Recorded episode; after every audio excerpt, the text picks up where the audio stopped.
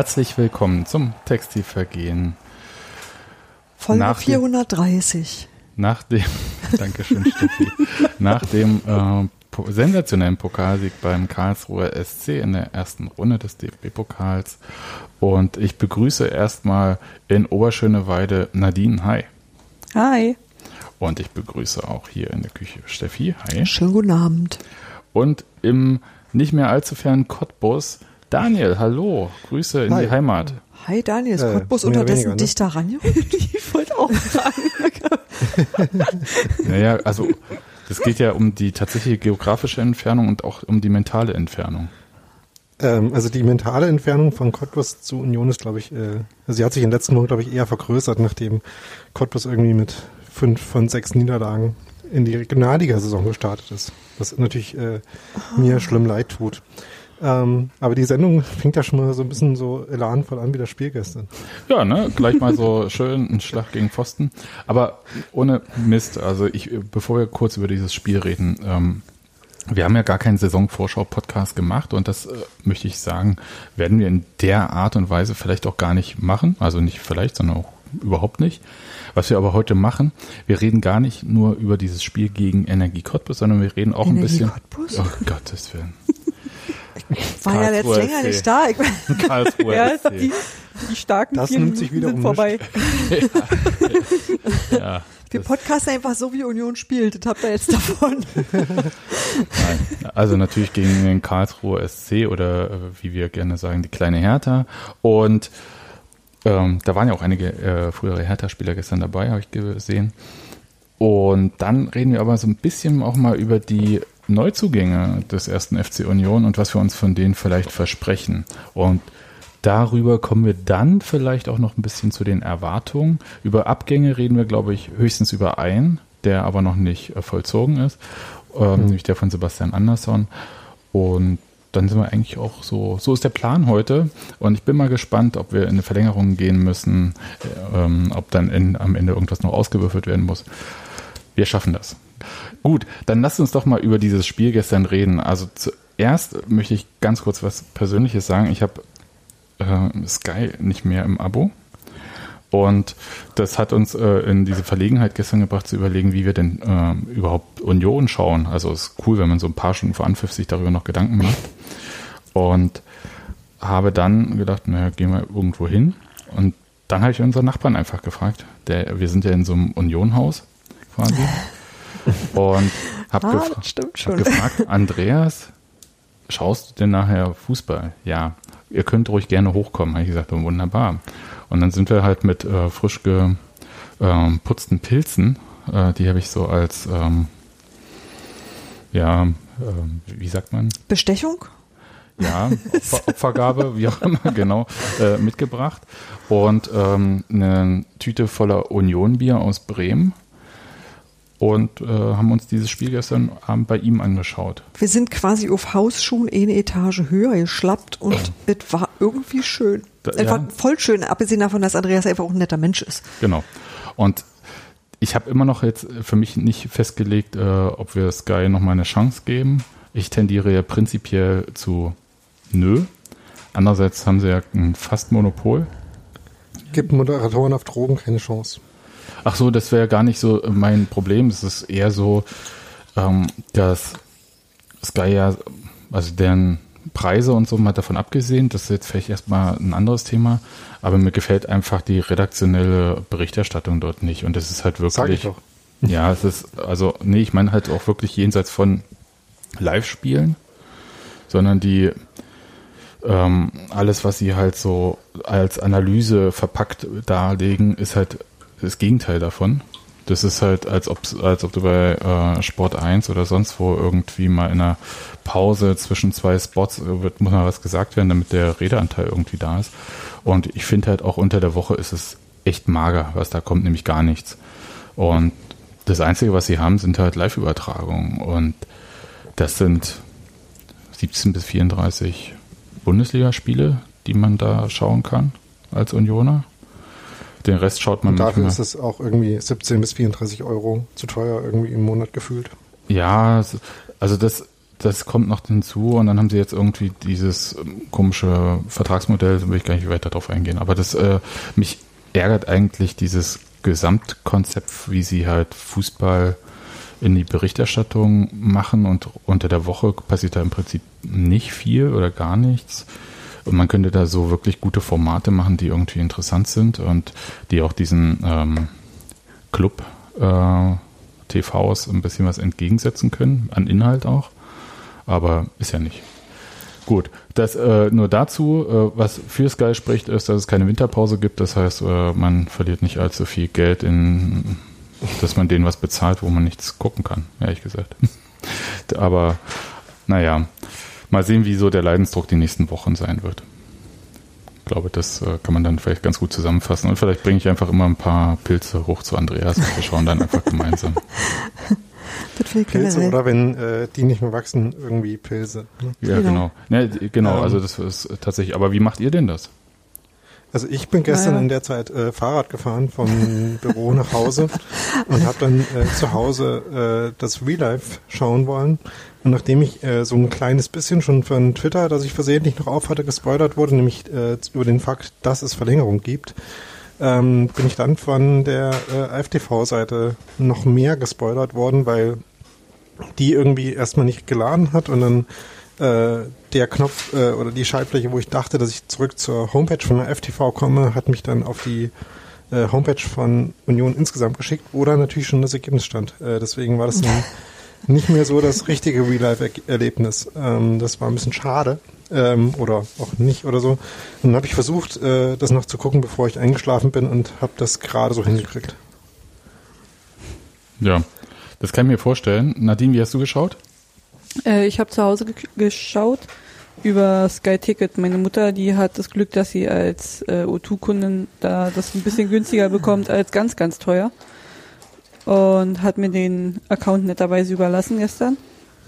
Und dann habe ich halt so zu Hause geguckt. Sonst vor Corona war es dann eher so, dass wir uns dann auch in der Kneipe getroffen haben. Da guckt man dann zumindest auch nochmal mit ein paar anderen Unionern zusammen. Aber ja, gestern war es halt nicht der Fall. Ich kam ja gerade mal so von Arbeit.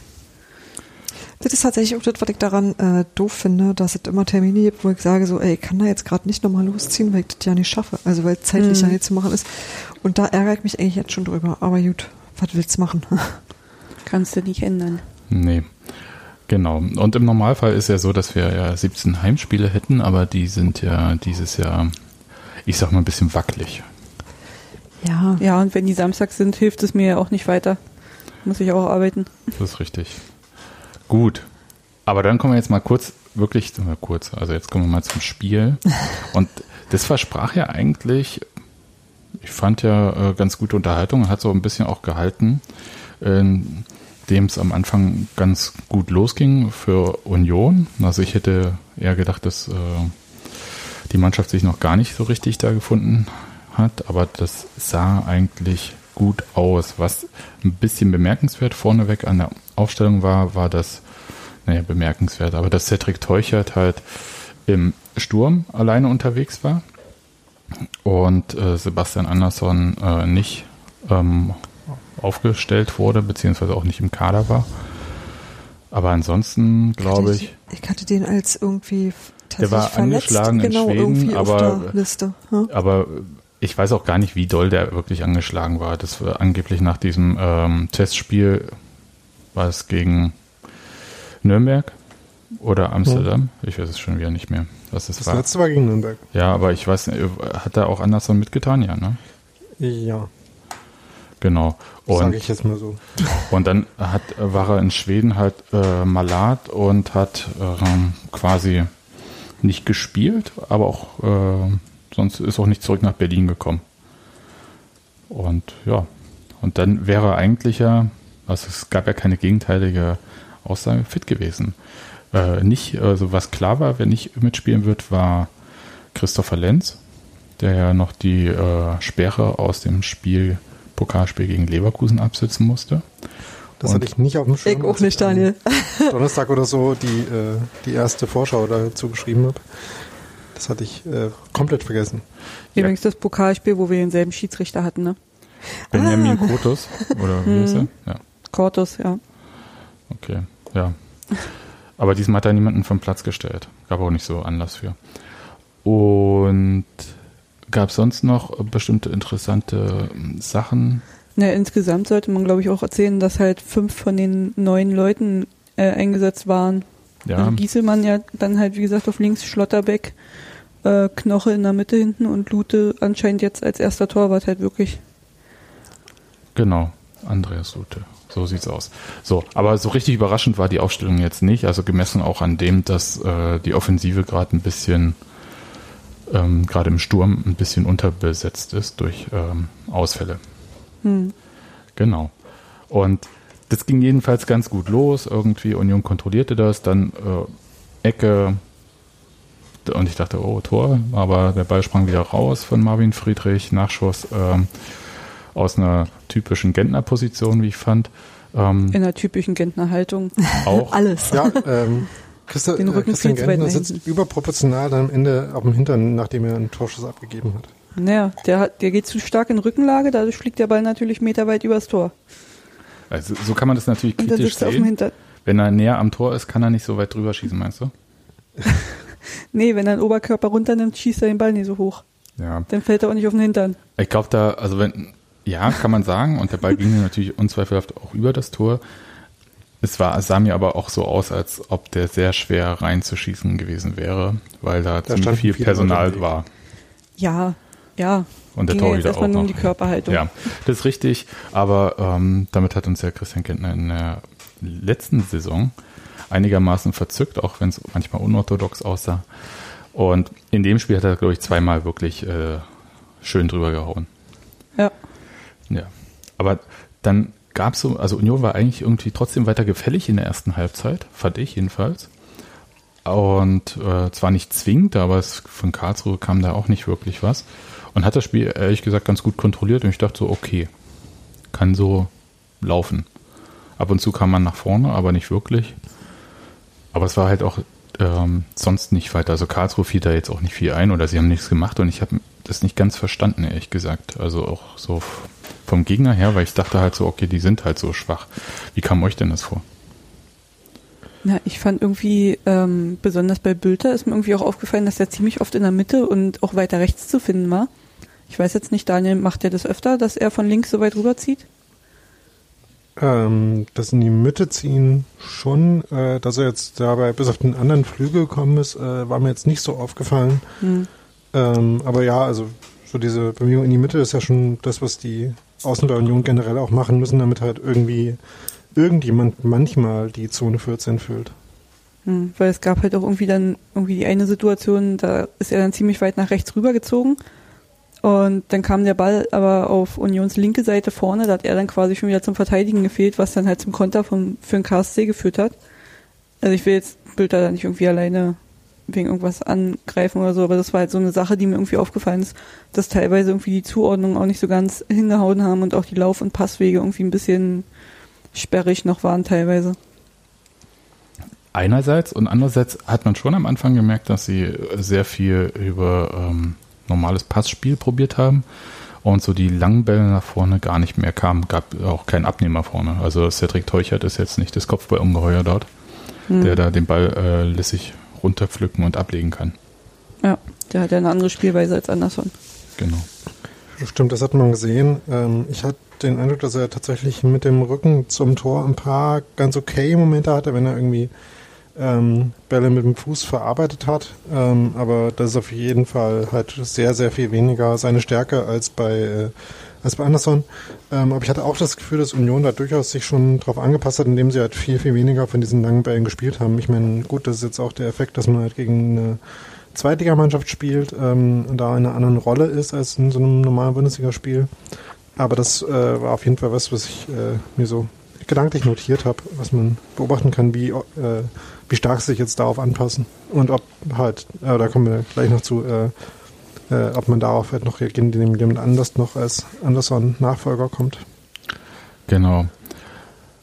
Jedenfalls, also da ist jetzt in der ersten Halbzeit nicht besonders viel mehr passiert, in meiner Erinnerung. Ich glaube, es gab noch einen Schuss von Gieselmann, wenn es richtig ist. Aber Es gab zwei Schüsse von Gieselmann. Einer, der äh, eigentlich in einer ziemlich guten Position war, der dann äh, nicht so gut ausgeführt war. Und dann gab es noch einen, den der Torwart so halb hat durchrutschen lassen, ähm, wo, wenn er ein bisschen, wenn es quasi ein Torwartfehler mit mehr Glück gewesen wäre, auch was daraus hätte werden können. Ja. Und das war's dann, ehrlich gesagt. Also so ging das in die Halbzeit und ich dachte, so geht das danach auch weiter. Und ich war ein bisschen verwundert und habe dann die ganze Zeit überlegt, wann nimmt denn Union am Spiel in der zweiten Halbzeit wieder teil? Ich dachte, ist ja eine interessante äh, Anfangsoffensive. Kennt man ja, dass eine Mannschaft da mal mit ein bisschen mehr Willen rauskommt, dann sich fünf Minuten leer läuft und dann kann man das ein bisschen äh, wieder in normal kontrollieren, das Spiel. Aber das hörte ja gar nicht mehr auf. Und da war ich ein bisschen irritiert und habe mich dann gefragt, äh, was ist da eigentlich passiert? Und das Einzige, was mir dann so aufgefallen war, ist, dass Karlsruhe dann wirklich sehr aggressiv vorne schon, also vom Torwart an ähm, auf den, also bei Union draufgegangen ist und so diese, ähm, dieses Herausspielen verhindert hat und überall sofort quasi Druck aufgebaut hat. Es gab ja gar keine richtige Chance, sich zu überlegen, wo man den Ball hinspielt. Hm. Und damit kam Union und das hat mich wirklich irritiert, gerade wenn man bedenkt, dass die ganze Zeit immer gesagt hat, oh, diese Vorbereitung war wirklich lang dieses Jahr.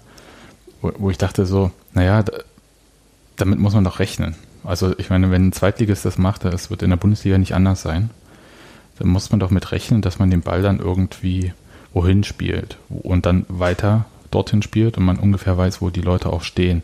Und ich hatte so ein bisschen das Gefühl, dass das bei Union einerseits nicht da war und andererseits so ein bisschen so halb dieses, äh, die andere Option, nämlich der lange Ball, und zwar der halbwegs kontrollierte lange Ball, als Option ja nicht zur Verfügung stand und sie dann irgendwie so gefangen waren in dieser äh, Situation, dass sie überhaupt nicht damit umgehen konnten. Kam euch das auch so vor? Hm. Ähm, ja, also ich hatte, äh, was mich quasi noch mehr überrascht hat, war, wie wenig Druck sie dann oft selber äh, äh, ihrerseits wieder auf den Ball gekriegt haben.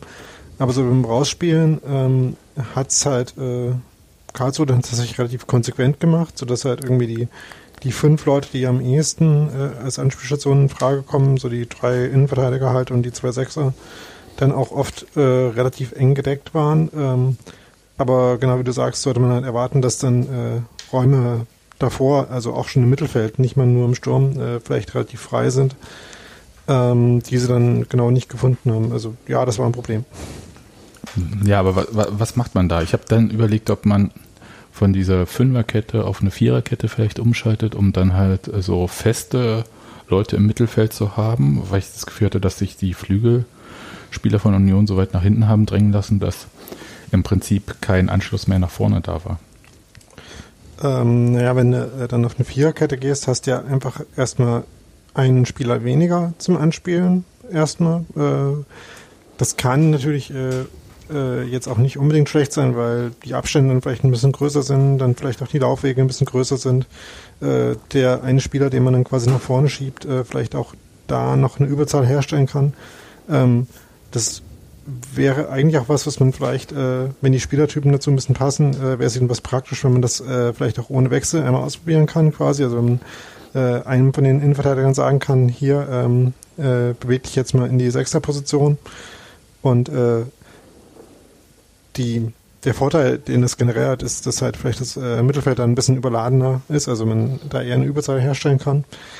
Ähm, aber so diese Art von Anpassung, also ich würde mich jetzt ein bisschen schwer tun, mich zu erinnern, wann wir die von Union in der Form gesehen hätten, auch in der letzten Saison. Also dass man im Spiel äh, so ein bisschen den äh, Plan wechselt, um auf solche Situationen zu reagieren. Das äh, ähm, gab es tatsächlich gar nicht so oft, wenn ich mich gerade nicht falsch erinnere. Ähm, und auch in dem Fall haben sie dann halt, äh, probiert, irgendwie äh, vor allem auf den Außen sich wieder durchzuspielen, was generell, glaube ich, auch so der äh, das hauptsächliche Mittel war, auch in der ersten Halbzeit schon, aber sind dann tatsächlich da seltener hingekommen. Was sie geändert haben, ähm, war, dass ähm, Geraldo Becker für Cedric Teuchert kam. So, wo man dann erstmal sagt, oh mein Gott, gar kein Stürmer mehr da. Aber ähm, ich bin mir auch nicht so sicher, was Geraldo Becker eigentlich für eine Position gespielt hat. Also der war. Ja, der sollte schon auf rechts außen. Ja, das genau. habe ich auch Und gedacht. Und Ingwertsen dann halt in der Mitte. Ja.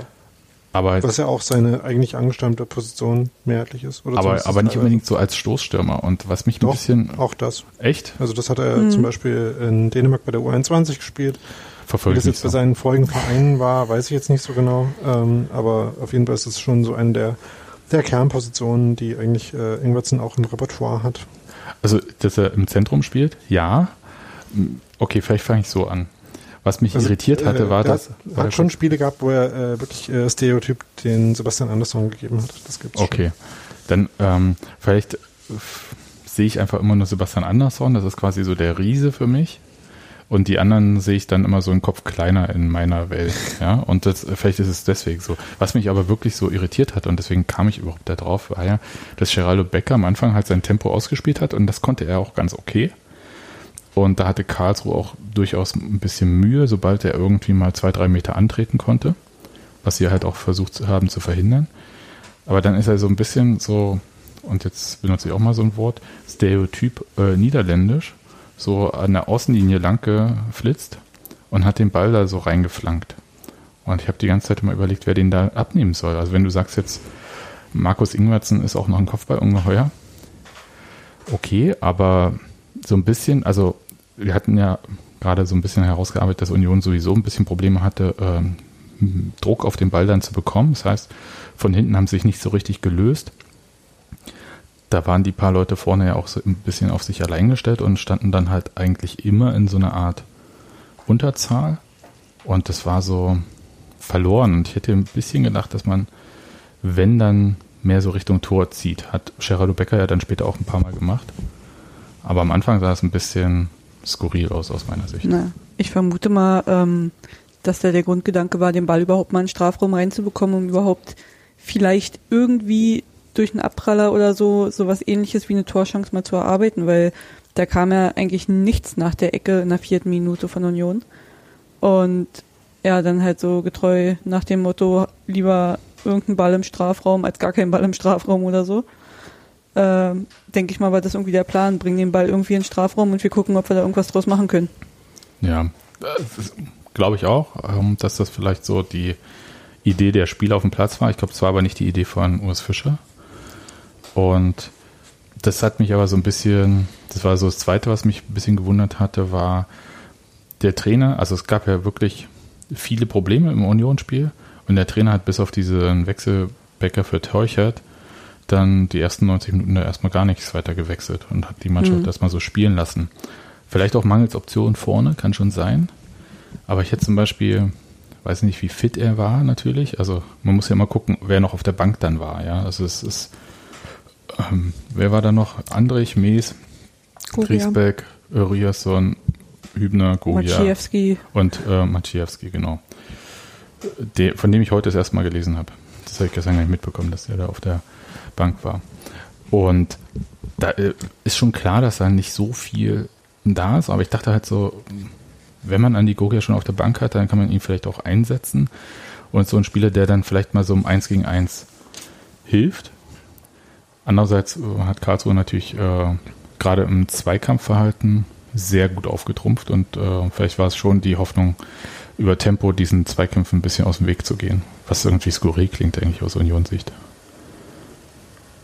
Ja, ich denke mal, ähm, vielleicht wussten sie bei Gogia noch nicht, wie lange er schon wirklich äh, auf hohem Niveau, sage ich mal, durchhält im Spiel. Hm. Und dadurch, dass er nun Becker dann genau auf seiner Position, äh, deswegen haben sie halt erstmal Becker gebracht, weil du weißt ja im Pokalspiel immer nicht Nachspielzeit. äh, Wie lange geht. nicht. Ja, ja, gerade bei Union, erste Runde machen wir ja gerne mal ein bisschen, noch ein bisschen Überstunden. Äh, und dann bringst du halt natürlich erstmal Becker. Und wenn du Becker dann schon auf der Position eingewechselt hast, dann nimmst du natürlich nicht wieder raus, um Gogia dann auch noch ein paar Minuten zu geben. Das wäre irgendwie auch Quatsch. Genau.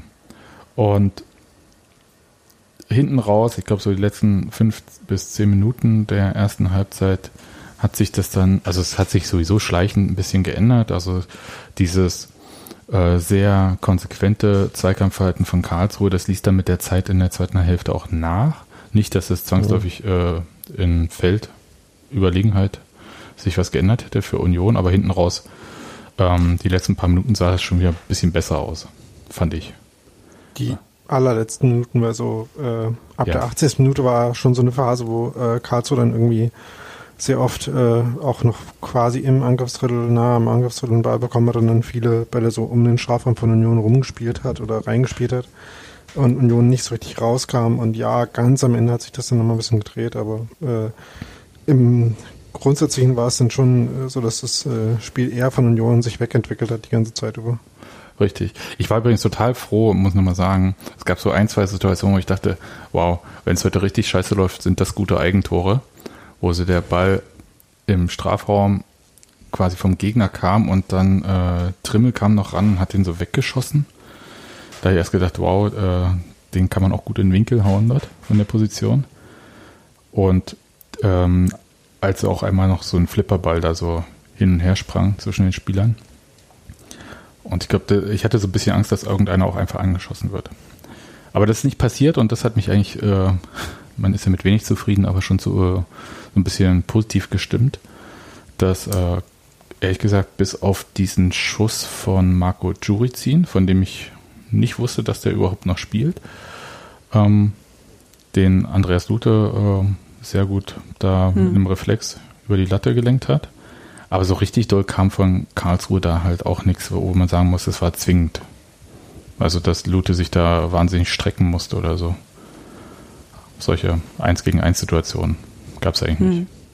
Ja, irgendwie war es von beiden Seiten ziemlich äh, langweilig, sag ich mal, was Torschüsse anging. Da kam nichts. Nee. Aber das, das kennen wir ja von Union. Und das hat mich ein bisschen positiv gestimmt, dass wenn man schon selber vorne nicht so gut ist, dass man wenigstens hinten äh, halbwegs sicher steht.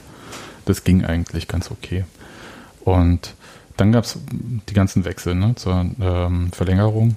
Kam mhm. Andrich für Bülter, Mees für Gentner ähm, und dann nochmal Griesbeck für Prömel. Also einmal so Mittelfeld ausgetauscht, so das Laufintensive. Und ich glaube, das hat sich dann ein bisschen auch ausgezahlt, hinten raus.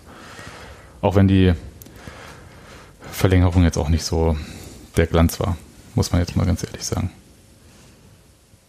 ja, da kam dann halt zumindest Da gab es natürlich einen schönen Schuss mit Becker. Ja. Ne? Oder war, oder war schon vorher? Das, ähm, Gute Frage. Ich habe den jetzt gedanklich so in die 95. Minute verordnet, aber es könnte auch die 65. gewesen sein. Das war so ein bisschen die, äh, da ist die Zeit auch ineinander verschwommen. Da hat sich ein bisschen entzogen, ne? Ich saß, glaube ich, die ganze Zeit da und habe mir Sorgen gemacht. Weil ich irgendwie dachte mhm. so, oh, es ist jetzt Pokal, äh, da, das kann ja auch immer mal blöd aussehen und aussehen. Da bin ich ja kaum mal gewöhnt, aber wenn ich mir das jetzt so als Ligaspiel vorstelle, da wird mir Himmelangst und Bange. Ja. War wirklich sehr ungemütlich. Also ich glaube, sonst hätte mich das nicht so sehr aufgeregt. Also hätte ich mehr Vorbereitung geguckt, hätte es mich wahrscheinlich weniger äh, so, mhm. weiß ich nicht. Dann hätte ich gedacht, naja, gut, hm, brauche noch ein bisschen und kommt schon noch. Aber das, ich war gestern wirklich ganz schön unentspannt, als ich das so gesehen habe und dachte so, oh, da fällt uns aber nichts zu ein. Oh ja. Das fand ich schon doof, so. das kann aber ich gut nachvollziehen, so ging es mir irgendwie auch.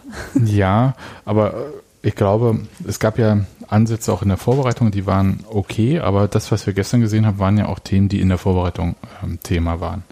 Und es lag zum einen daran, dass wir wieder mal gesehen haben, dass der Trick Teuchert äh, sehr, wie heißt es, agil, aber glücklos war. Und andererseits, dass halt so, wenn man jemand wie Max Kruse verpflichtet, der irgendwie so ein Platzhalter im Team ist solange er nicht spielt. Ja, ich sag mal so, schon Christopher Lenz hätte dem Spiel sicherlich sehr gut getan, wisst ihr? Also es gibt ja immer so Sachen, wo ich, wo ich sage so, da ist ja noch nicht das Ende erreicht. Also da ist ja, das ist ja noch nicht alles, was wir haben, so. Und trotzdem. Ich fand Nico Giesemann gar nicht so schlecht. Und trotzdem gesagt. kann es immer, immer passieren, oh. dass, ähm, dass du genau diese Ausfälle kompensieren musst. Und das ja. fand ich dann, ich fand es wirklich nicht so beruhigend. Nee, beruhigend war es nicht, aber erzählt mal kurz äh, euren Eindruck von Nico Giesemann, bitte. Nadine? Daniel? Nadine? Also ich fand, da waren schon hm. viele äh, technische Schwächen dabei. Die Abschlüsse, die er bekommen hat, waren nicht so glücklich.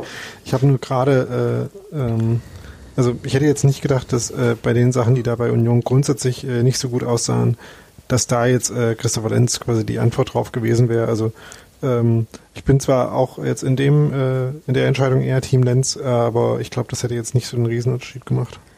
Ja, ich war jetzt das von 27 Beispielen. Also ich würde es jetzt nicht an Lenzi alleine festmachen, das meine ich damit ja nicht. Ich finde, ähm, dass, dass Gieselmann sich zu spät vom Ball trennt oftmals. Der rennt mit dem Ball nach vorne und geht dann in den Zweikampf und verliert dann den Zweikampf und keine Ahnung, guckt dann erst kurz hinterher, bevor er seine Beine in der Hand nimmt, sag ich mal, und dem, dem Gegner wieder hinterher rennt, um den wieder zu beackern. Und bei Lenz ist es irgendwie was anderes. Der sucht vorher die spielerische Lösung, guckt, guckt wo Bülter ist oder so und, und schickt den dann die Linie lang.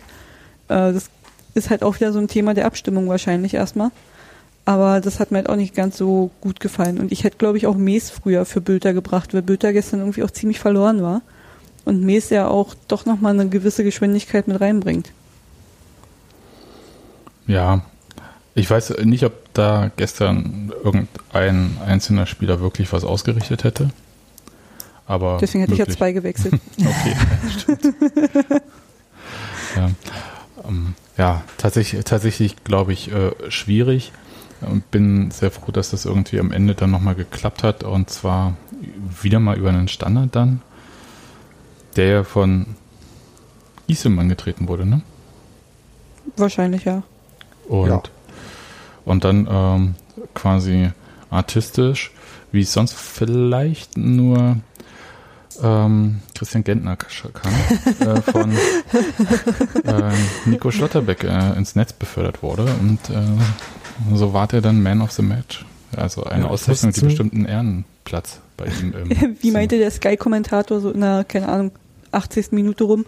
Naja, also entweder schießt jetzt hier noch jemand ein Tor oder der äh, ein Torwart pariert hier gut, weil ansonsten weiß man nicht, wenn man zum Man of the Match wählen soll. Gibt immer noch den Schiedsrichter. ja, ich dachte mir so, ja klar, der, schießt ein Tor, der Torwart hält gut. Alle klar. Irgendwas musste ja auch an dem Tag bei so einem Pokalspiel noch passieren. Also das war ja zwangsläufig. Ja. Aber das war ehrlich gesagt ganz gut, weil ich war mir nicht sicher, also so ein Elfmeterschießen erste Runde, ich sag nur Rot-Weiß Essen. Das muss ja nicht gut ausgehen. Tja. Ja, also das äh, Kannst du auch Lotto spielen. Eben. Finde ich auch. Also deswegen äh, vom Ergebnis her wunderbar und äh, wir haben uns dann gestern mit äh, unserem Nachbarn Andreas darauf geeinigt. Ähm, dieses Spiel gibt es in einer ganz kurzen Zusammenfassung von vielleicht fünf bis zehn Sekunden kurz vorm Finale wird es eingespielt, äh, wenn gezeigt wird, äh, der Weg äh, ins Finale. Genau. Und mehr ist über dieses Spiel eigentlich auch nicht zu sagen. Na doch, ähm, wir brauchen mehr Schlotterbecks. Genau. Schlotterbecks kannst du nie noch haben. Ja, dann, ähm, ich bin schon zufrieden, wenn wir immer einen haben. Ja, ich finde auch. Also. ja, aber irgendjemand muss ja das erste Saisontor schießen. Genau. Also. ja, das ist richtig. Äh, sehr, sehr interessant jedenfalls ich glaube, es lässt so ein bisschen ein paar Fragen offen für den ähm, Rest der Saison, hätte ich beinahe gesagt, nein, für den Start der Saison. Ähm, gerade für die Spiele, und das ist ja, glaube ich, so ein bisschen die Krux von Union.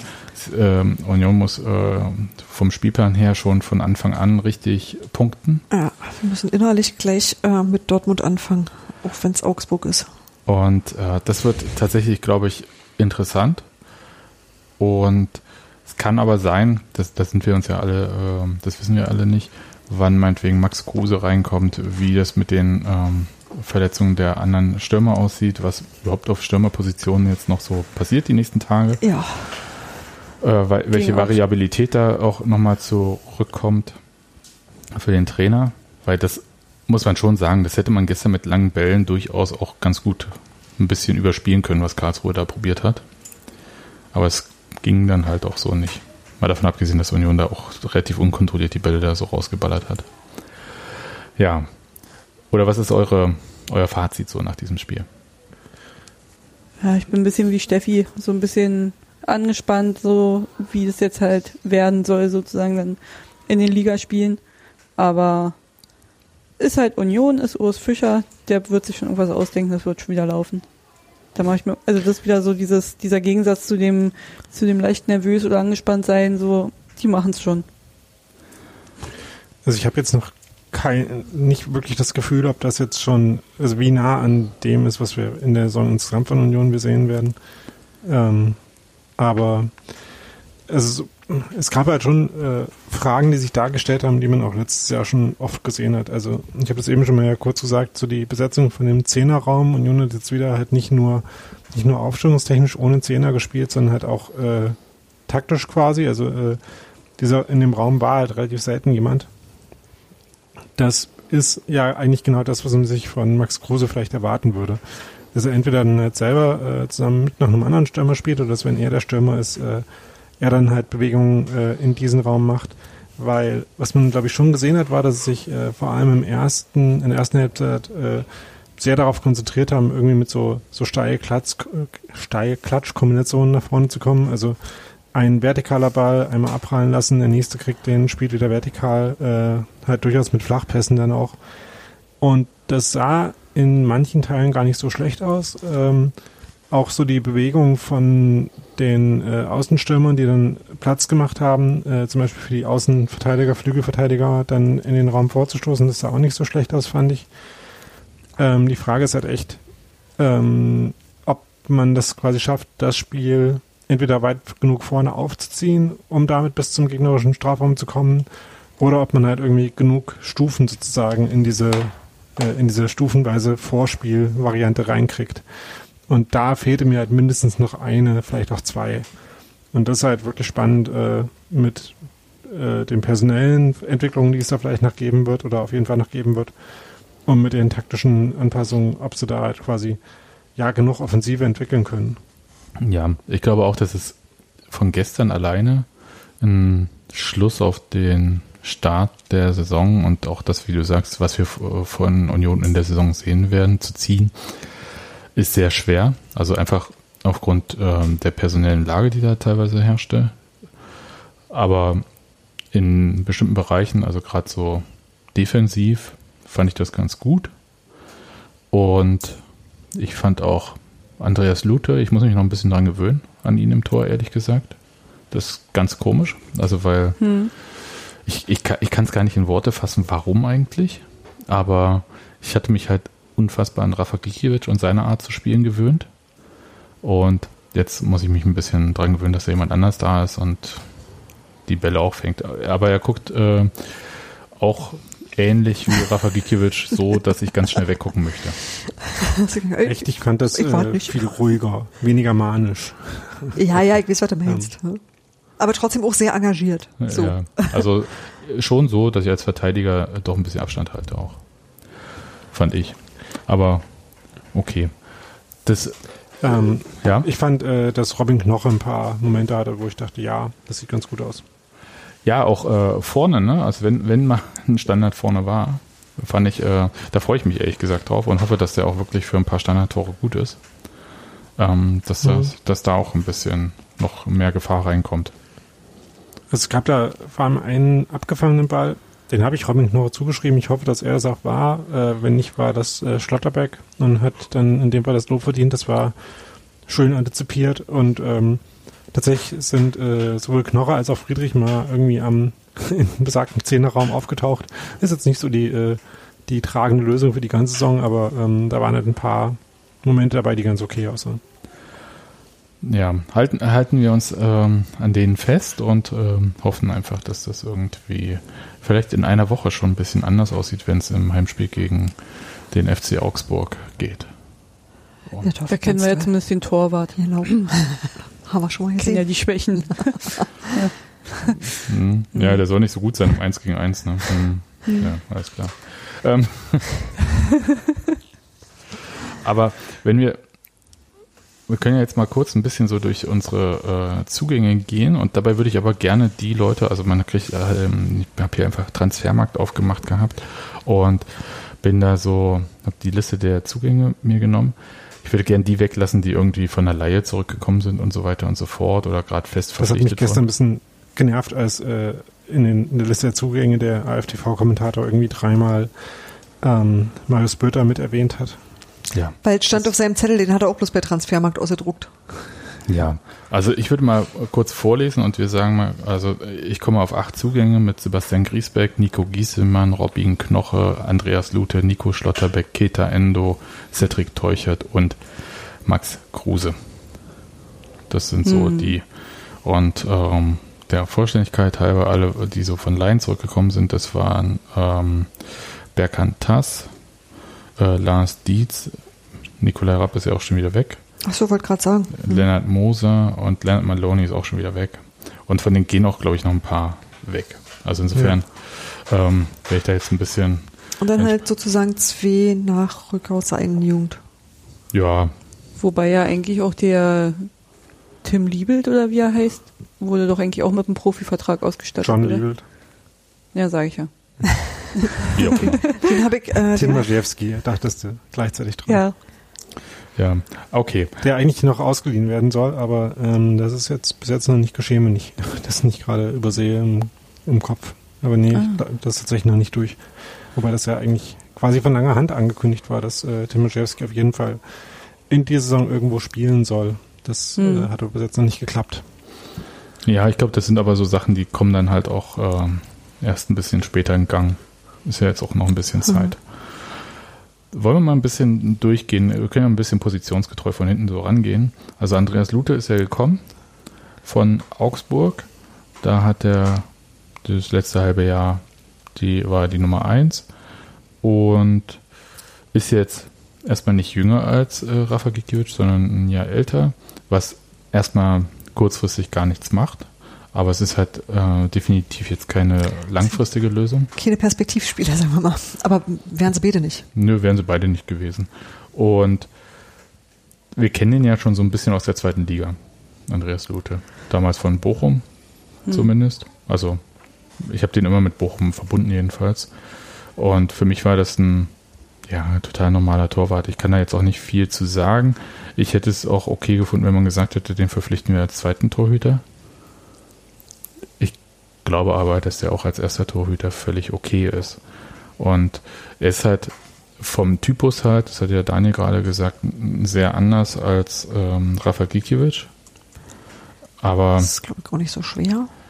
aber nicht weniger engagiert, bloß dann halt anders. Ne? Also der ist ja hier bei dem, Daniel, hilf mir mal kurz, dieses Bündnis der Profifußballer, oder wie heißt das? Diese äh, neue Spielergewerkschaft?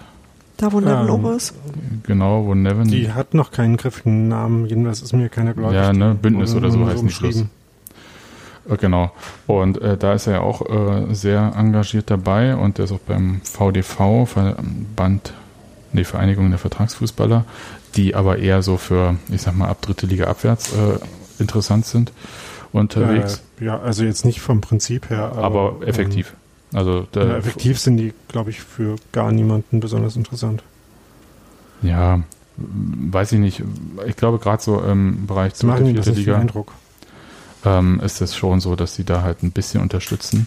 Aber ja, ähm, aber da macht er mit. Also das heißt, er ist schon auch engagiert und macht sich halt auch über seinen Alltagsjob als äh, Profi in irgendeinem Team Gedanken. Und mehr kann ich dazu jetzt auch erstmal nicht sagen. Und dann ist mir halt in diesem einen Testspiel, ähm, ich habe schon wieder vergessen, gegen wen, ganz am Anfang, das war, wo er den Ball in die Füße des Gegners gespielt hatte. So, und da, da haben ja manche schon Schnappatmung bekommen, aber das Das war gegen Köln, oder? kann sein, ich weiß es nicht mehr. Aber das war auf jeden Fall halt so ein Ding, wo das heißt, wow, so ein Fehler passiert ja wahrscheinlich einmal in der Saison. Gut, dass er jetzt weg ist, hoffe ich jedenfalls. Und ähm, ansonsten fand ich ihn ganz normal als Torhüter. Aber was ein bisschen skurril war, und das muss man schon sagen, aus meiner Sicht, dass sich bei Union niemand dazu geäußert hat, wer von den Torhütern jetzt irgendwie in welcher Hierarchie da ist. Und das fand ich Und passend komisch. Dazu, passend dazu wollte ich gerade auch noch sagen, so weil du gesagt hast, ihn als zweiten Torhüter zu holen, wäre ja auch okay gewesen. Es saß gestern wieder Lennart Moser auf der Bank, ne? Genau. Nicht Jakob Busk. Der hatte gestern er Geburtstag hatte. Ja, eben. Ja, Vielleicht hat er frei bekommen, deswegen. Darfst feiern. tatsächlich haben wir genau dieses Gespräch auch geführt, als wir das geguckt haben, ich- ich- weil ich auch dachte so, äh, was? Also jedenfalls, ich weiß ja nicht, ob das irgendeine Bedeutung hat. Auf der Webseite ist halt Luther als Erster geführt, Busk als Zweiter und Moser als Dritter. Ja, Ja. Naja, Aber Busk kann auch einfach- 12 hat und Lute die 1. Genau, das ist, wenn das einfach nur äh, nach Zahlen sortiert ist, dann ist es natürlich komplett ideal. ja. Hm. dazu kommt So. ja, dass Lennart Moser ja unbedingt spielen möchte diese Saison. Ja, Und ähm, die Wahrscheinlichkeit, dass es bei Union passiert, nicht so hoch ist. Das heißt, der will eigentlich woanders äh, unterwegs sein. Bei Jakob Busk stelle ich mal ein ganz großes Fragezeichen hin, nachdem der so wenig Spielpraxis hatte, ob der überhaupt als zweiter Torhüter da geplant ist. Als erster kann ich mir gerade gar nicht vorstellen. Ja, aber wenn er weder erst als erster noch als zweiter geplant ist, warum haben wir den dann verlängert? Das Also, ist eine Weil er gesagt gute hat, er Frage. hat Zeit und will gerade nicht umziehen. Das ist eine sehr der, gute der meckert Frage. nicht, wenn er auf der Bank sitzt oder also Ja, ich Ja. glaube, das ist durchaus möglich und äh, wir dürfen auch nicht vergessen, dass das auch eine spezielle Situation war, in der das passiert Gut, ist. also klar, in der Corona-Zeit war das einfach was, wo du dachtest, hm, welche Möglichkeiten habe ich und ist es vielleicht eine beruflich trotzdem okaye Option, diesen Zustand hier zu verlängern? Also tatsächlich für beide Seiten. Ja. Da haben ja, ich glaube ich, viele sich nicht so weit aus dem Fenster gehängt mit Transfers. Also Vereine jetzt. Und ich glaube Mhm. auch, dass es Länder gab, in denen das alles noch ähm, viel knapper war als hier. ja, Ja. gut, dann hätte man aber auch gucken können, ob man nicht doch irgendwie ein bisschen mehr mit Leo Oppermann und Lennart Moser arbeitet. Ist richtig, aber hat man sich ja jetzt nicht dafür entschieden, sagen wir es mal so. Man hat sich, ja. also ich weiß nicht, wie sehr man sich dagegen entschieden hat, aber man hat sich auf jeden Fall nicht dafür entschieden. Und für mich sieht es immer noch so danach aus, dass eventuell noch ein Torhüter kommt, der eine Nummer eins oder zwei sein kann. Hm. Also Würde nicht, zwangs, nicht zwangsläufig. wundern, aber ja. Aber was meinst du, äh, die gehen mit ähm, Lute und Busk als 1 und 2 und die drei brauchen wir sowieso nicht und wenn es nicht Moser ist, dann nehmen wir den aus der U19 oder wie? Ja, also, ähm, also äh, ich würde mich jetzt nicht darauf festlegen, aber ähm, zumindest äh, würde es mich schon so ein bisschen wundern, wenn noch jemand, der ähm, klar als Nummer eins in Frage kommt, dazu käme. Ja, so von der, ähm, also als klare Also, Nummer 1 meinst du? Ja, also vielleicht noch eine zusätzliche Nummer zwei, aber ich würde davon ausgehen, dass wir in allermeisten Spielen halt einfach Andreas Lute sehen werden diese Saison. Das wäre jetzt auch okay, glaube ich. Kann ich erstmal mit leben. Ist jetzt, ähm, jetzt kein, eine ambitionierte Verpflichtung, wie vielleicht Union auf anderen Positionen gemacht hat, aber es war vielleicht auch so der Punkt, wo du sagst, ähm, wie viel mehr muss ich in die Hand nehmen, um dann halt einen signifikant besseren Torhüter zu bekommen. Hm. Und hätte man dann, Also- wenn man das Geld in die Hand genommen hätte, hätte man vielleicht auch Rafa Kiewicz auch behalten können. Da- was ja offensichtlich am sagen, Geld gescheitert ist. Genau das Geld, was ein zusätzliches Vertragsjahr für Rafa Gikiewicz gekostet hätte, wäre wahrscheinlich die praktische Antwort darauf gewesen, ähm, ähm, ob es dann noch andere, also eigentlich macht so äh, dieser Wechsel von äh, Gikiewicz zu Lute, wie er jetzt passiert ist, ma- würde eigentlich vor allem Sinn machen, äh, wenn man noch einen äh, Torwart schon hat unter den eigenen Nachwuchsleuten, von dem man den Eindruck hat, dass der in einem Jahr soweit ist und dass man jetzt irgendwie noch eine Übergangslösung braucht und dass dann äh, vielleicht ab nächstes Jahr äh, Leonard Moser oder Leo Oppermann äh, Stammtorhüter sein werden. Das Gefühl habe ich bis jetzt aber auch nicht. Ähm, deswegen fehlt mir so ein bisschen für die, äh, für die Ausrichtung auf der Position immer noch so ein kleines bisschen das Verständnis. Ja, äh, ich glaube, sie ist ein bisschen ambitionslos, äh, aber auch so ein bisschen aus der Not heraus, also äh, oder aus der Situation heraus. Also das heißt, Das kann natürlich sein. man, äh, also dass das jetzt ein bisschen ambitionsloser wirkt, als es eigentlich beabsichtigt ist. So meine ich das. Ja, nicht, dass man da prinzipiell ambitionslos ist. Ich glaube, dass Lennart Moser prinzipiell, wenn man so ein bisschen hört, was über ihn gesagt wird, würde ich schon sagen, dass man den äh, perspektivisch bei Union sieht. Ob das jetzt für die Bundesliga zwangsläufig, ich weiß nicht, ob man das hört, aber Ja. Kinder also man äh, hört hier das, im was äh, Ja. Das ist nicht nur ein Kind, möchte ich dazu sagen. Ja. Es sind zwei Kinder, deswegen. Ja, aber was ich sagen will, ist halt, äh, Lennart Moser traut man schon zu, irgendwie Torhüter bei Union zu sein. Aber vielleicht jetzt nicht in der Bundesliga, sondern falls man wieder in der zweiten Liga ist. Erstmal. Und ich weiß nicht, ob da die Hemmschwelle für die Bundesliga im Moment noch zu hoch ist, aber Lennart Die- Moser traut man dazu, weil er Unioner ist, glaube ich. nee, nee, das steigen glaube ich nicht. Nein, wir, nein, oh Gott, äh, ich möchte mich jetzt hier nicht äh, aufs Glatteis führen lassen. Das meine ich nicht. Aber Fünf Jahresplan, Alter. Naja, ähm, nee, aber was ich sagen möchte, das Zutrauen in Lennart Moser aktuell in dieser Saison bei Union zwischen den Pfosten zu stehen und zwar planmäßig ist nicht da. Ja, das können wir ja festhalten. Ja, das ist wahrscheinlich so. Hm. Und wie sich das entwickelt, hängt ehrlich gesagt vom Willen und der Möglichkeit ab, wie Lennart Moser zum Spielen kommt. Weil der hat sich ja nicht einfach auf die Bank gesetzt, sondern der ist sogar nach Cottbus gegangen, Entschuldigung Daniel, aber ähm, und von dort nach Brügge und hat dort Daniel ist der Bürgermeister von Cottbus. Nein, ja, ich meine, die sind sogar nach Cottbus gegangen. ähm, aber Ähm, und ist äh, dann nach Brügge gegangen, äh, so in den belgischen Abstiegskampf. Der wollte spielen. Der wollte spielen war und ich finde, äh, das äh, zeigt schon irgendwie auch so einen Willen und das halt auf so einer Position, wo es wirklich nicht so einfach ist, mal schnell im Alter von 20, 21 Jahren irgendwo zwischen die Pfosten zu Ja, aber kommen. vielleicht ist es genau das, was ihn Jakob Buske am Ende vorbeiziehen lässt und dann darf er halt im Pokal das nächste Mal, da war ja jetzt doch nochmal dürfen. Oder so. Also das ist tatsächlich was, wenn man dem so ein Signal gibt, glaube ich, wäre das schon ähm, eine Sache. Also das ist schon möglich da. Äh, also zum einen, weil die Chancen zu einem anderen Verein zu wechseln, glaube ich, gerade denkbar schlecht sind. Also so vernünftig, so dass es sich lohnt, weil halt, also, wisst ihr, schon vorher war ja Cottbus nicht einfach und Brügge fällt der nicht so vor die Füße. Und ich glaube, die Situation ist jetzt angespannter. Und ähm, das kann tatsächlich überraschenderweise jetzt so, also wirklich in Abhängigkeit davon, was Busk macht oder auch nicht macht oder wie der so gesehen wird oder was man dem so zutraut, kann es so ja sein, dass Moser tatsächlich Zweiter wird. Ja, möglich. Also, weil einfach bin sehr der gespannt. sich zum einen entwickelt hat, während er unterwegs war und zum anderen aber auch Ansprüche stellt. Ja. Und vielleicht ist das aber die Chance, wie man ihn vielleicht im Zweifelsfall dann doch Bindet. hier dieses Jahr zumindest Ja. behält. Indem man sagt, aber also wie ist euer Gefühl? Lennart Moser zwischen den Pfosten Bundesliga. Meinetwegen, Keine Andreas Lute bricht sich äh, noch einen Finger, der hat ja sich ja schon einmal gebrochen. Ähm, und muss dann für vier Spiele muss Moser rein. Ich habe Moser genauso oft spielen sehen wie Busk in den Genau. letzten Jahren. Ja, Ja. Also tatsächlich von daher. pff. Und ich meine, der Pruschke damals hat es auch vernünftig gemacht. Warum, Ja. soll, warum soll Moser das jetzt nicht ordentlich machen? Und der ist drei Köpfe größer oder vier. Ja, ja, Lennart Moser ist schon ganz schön groß. Er ist, Also- glaube ich, an die zwei Meter, oder? Also der ist so 1,98 oder weiß ich nicht. Also er hat irgendwie so ein Basketballerformat. Okay, gut. Wir äh, sind aber insgesamt mit dieser, also ich sag mal, bei dieser Torhüterposition ein bisschen weit davon entfernt, äh, total euphorisch Glücklich zu sein, auf jeden Fall, ja. Ja, muss ich leider so sagen. Ja. Aber da möchte, möchte ich nochmal kurz sagen, ich möchte Andreas Lute da überhaupt nicht zu nahe nee, treten. Ne? das sind die Fußstapfen von Rafa Gikiewicz. ja. Ja, und das, ähm, vielleicht äh, haben wir auch mal wieder einen ruhigen Torwart. Wenn Andreas Lute jetzt noch angeln geht, dann ist es ja wie früher.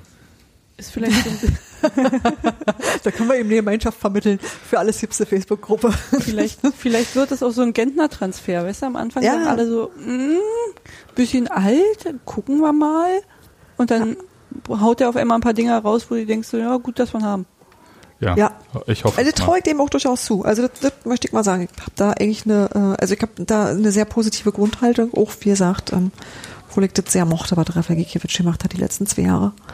Und wir müssen noch mal kurz festhalten, die anderen Torhüter, die irgendwie in der Verlosung waren, also nur gerüchtemäßig, ja, keine Ahnung, ob die wirklich in der Verlosung waren, waren ja ähm, Schwolo, der zu Hertha gegangen ist, der auch viel zu teuer gewesen wäre für Union. Dann hätten sie wirklich Gikiewicz behalten In können. welcher Verlosung war der? Äh, also, Nein, ich meine halt so. In Also, wir nennen egal. den Wunschzettel all derer, die in Zeitungen und äh, Online-Medien was reinschreiben. Richtig. So, die, die, die ganz ich wollte ja nur sagen, was für Namen genannt wurden. Und Ron-Robert Zieler ähm, wurde ja auch genannt.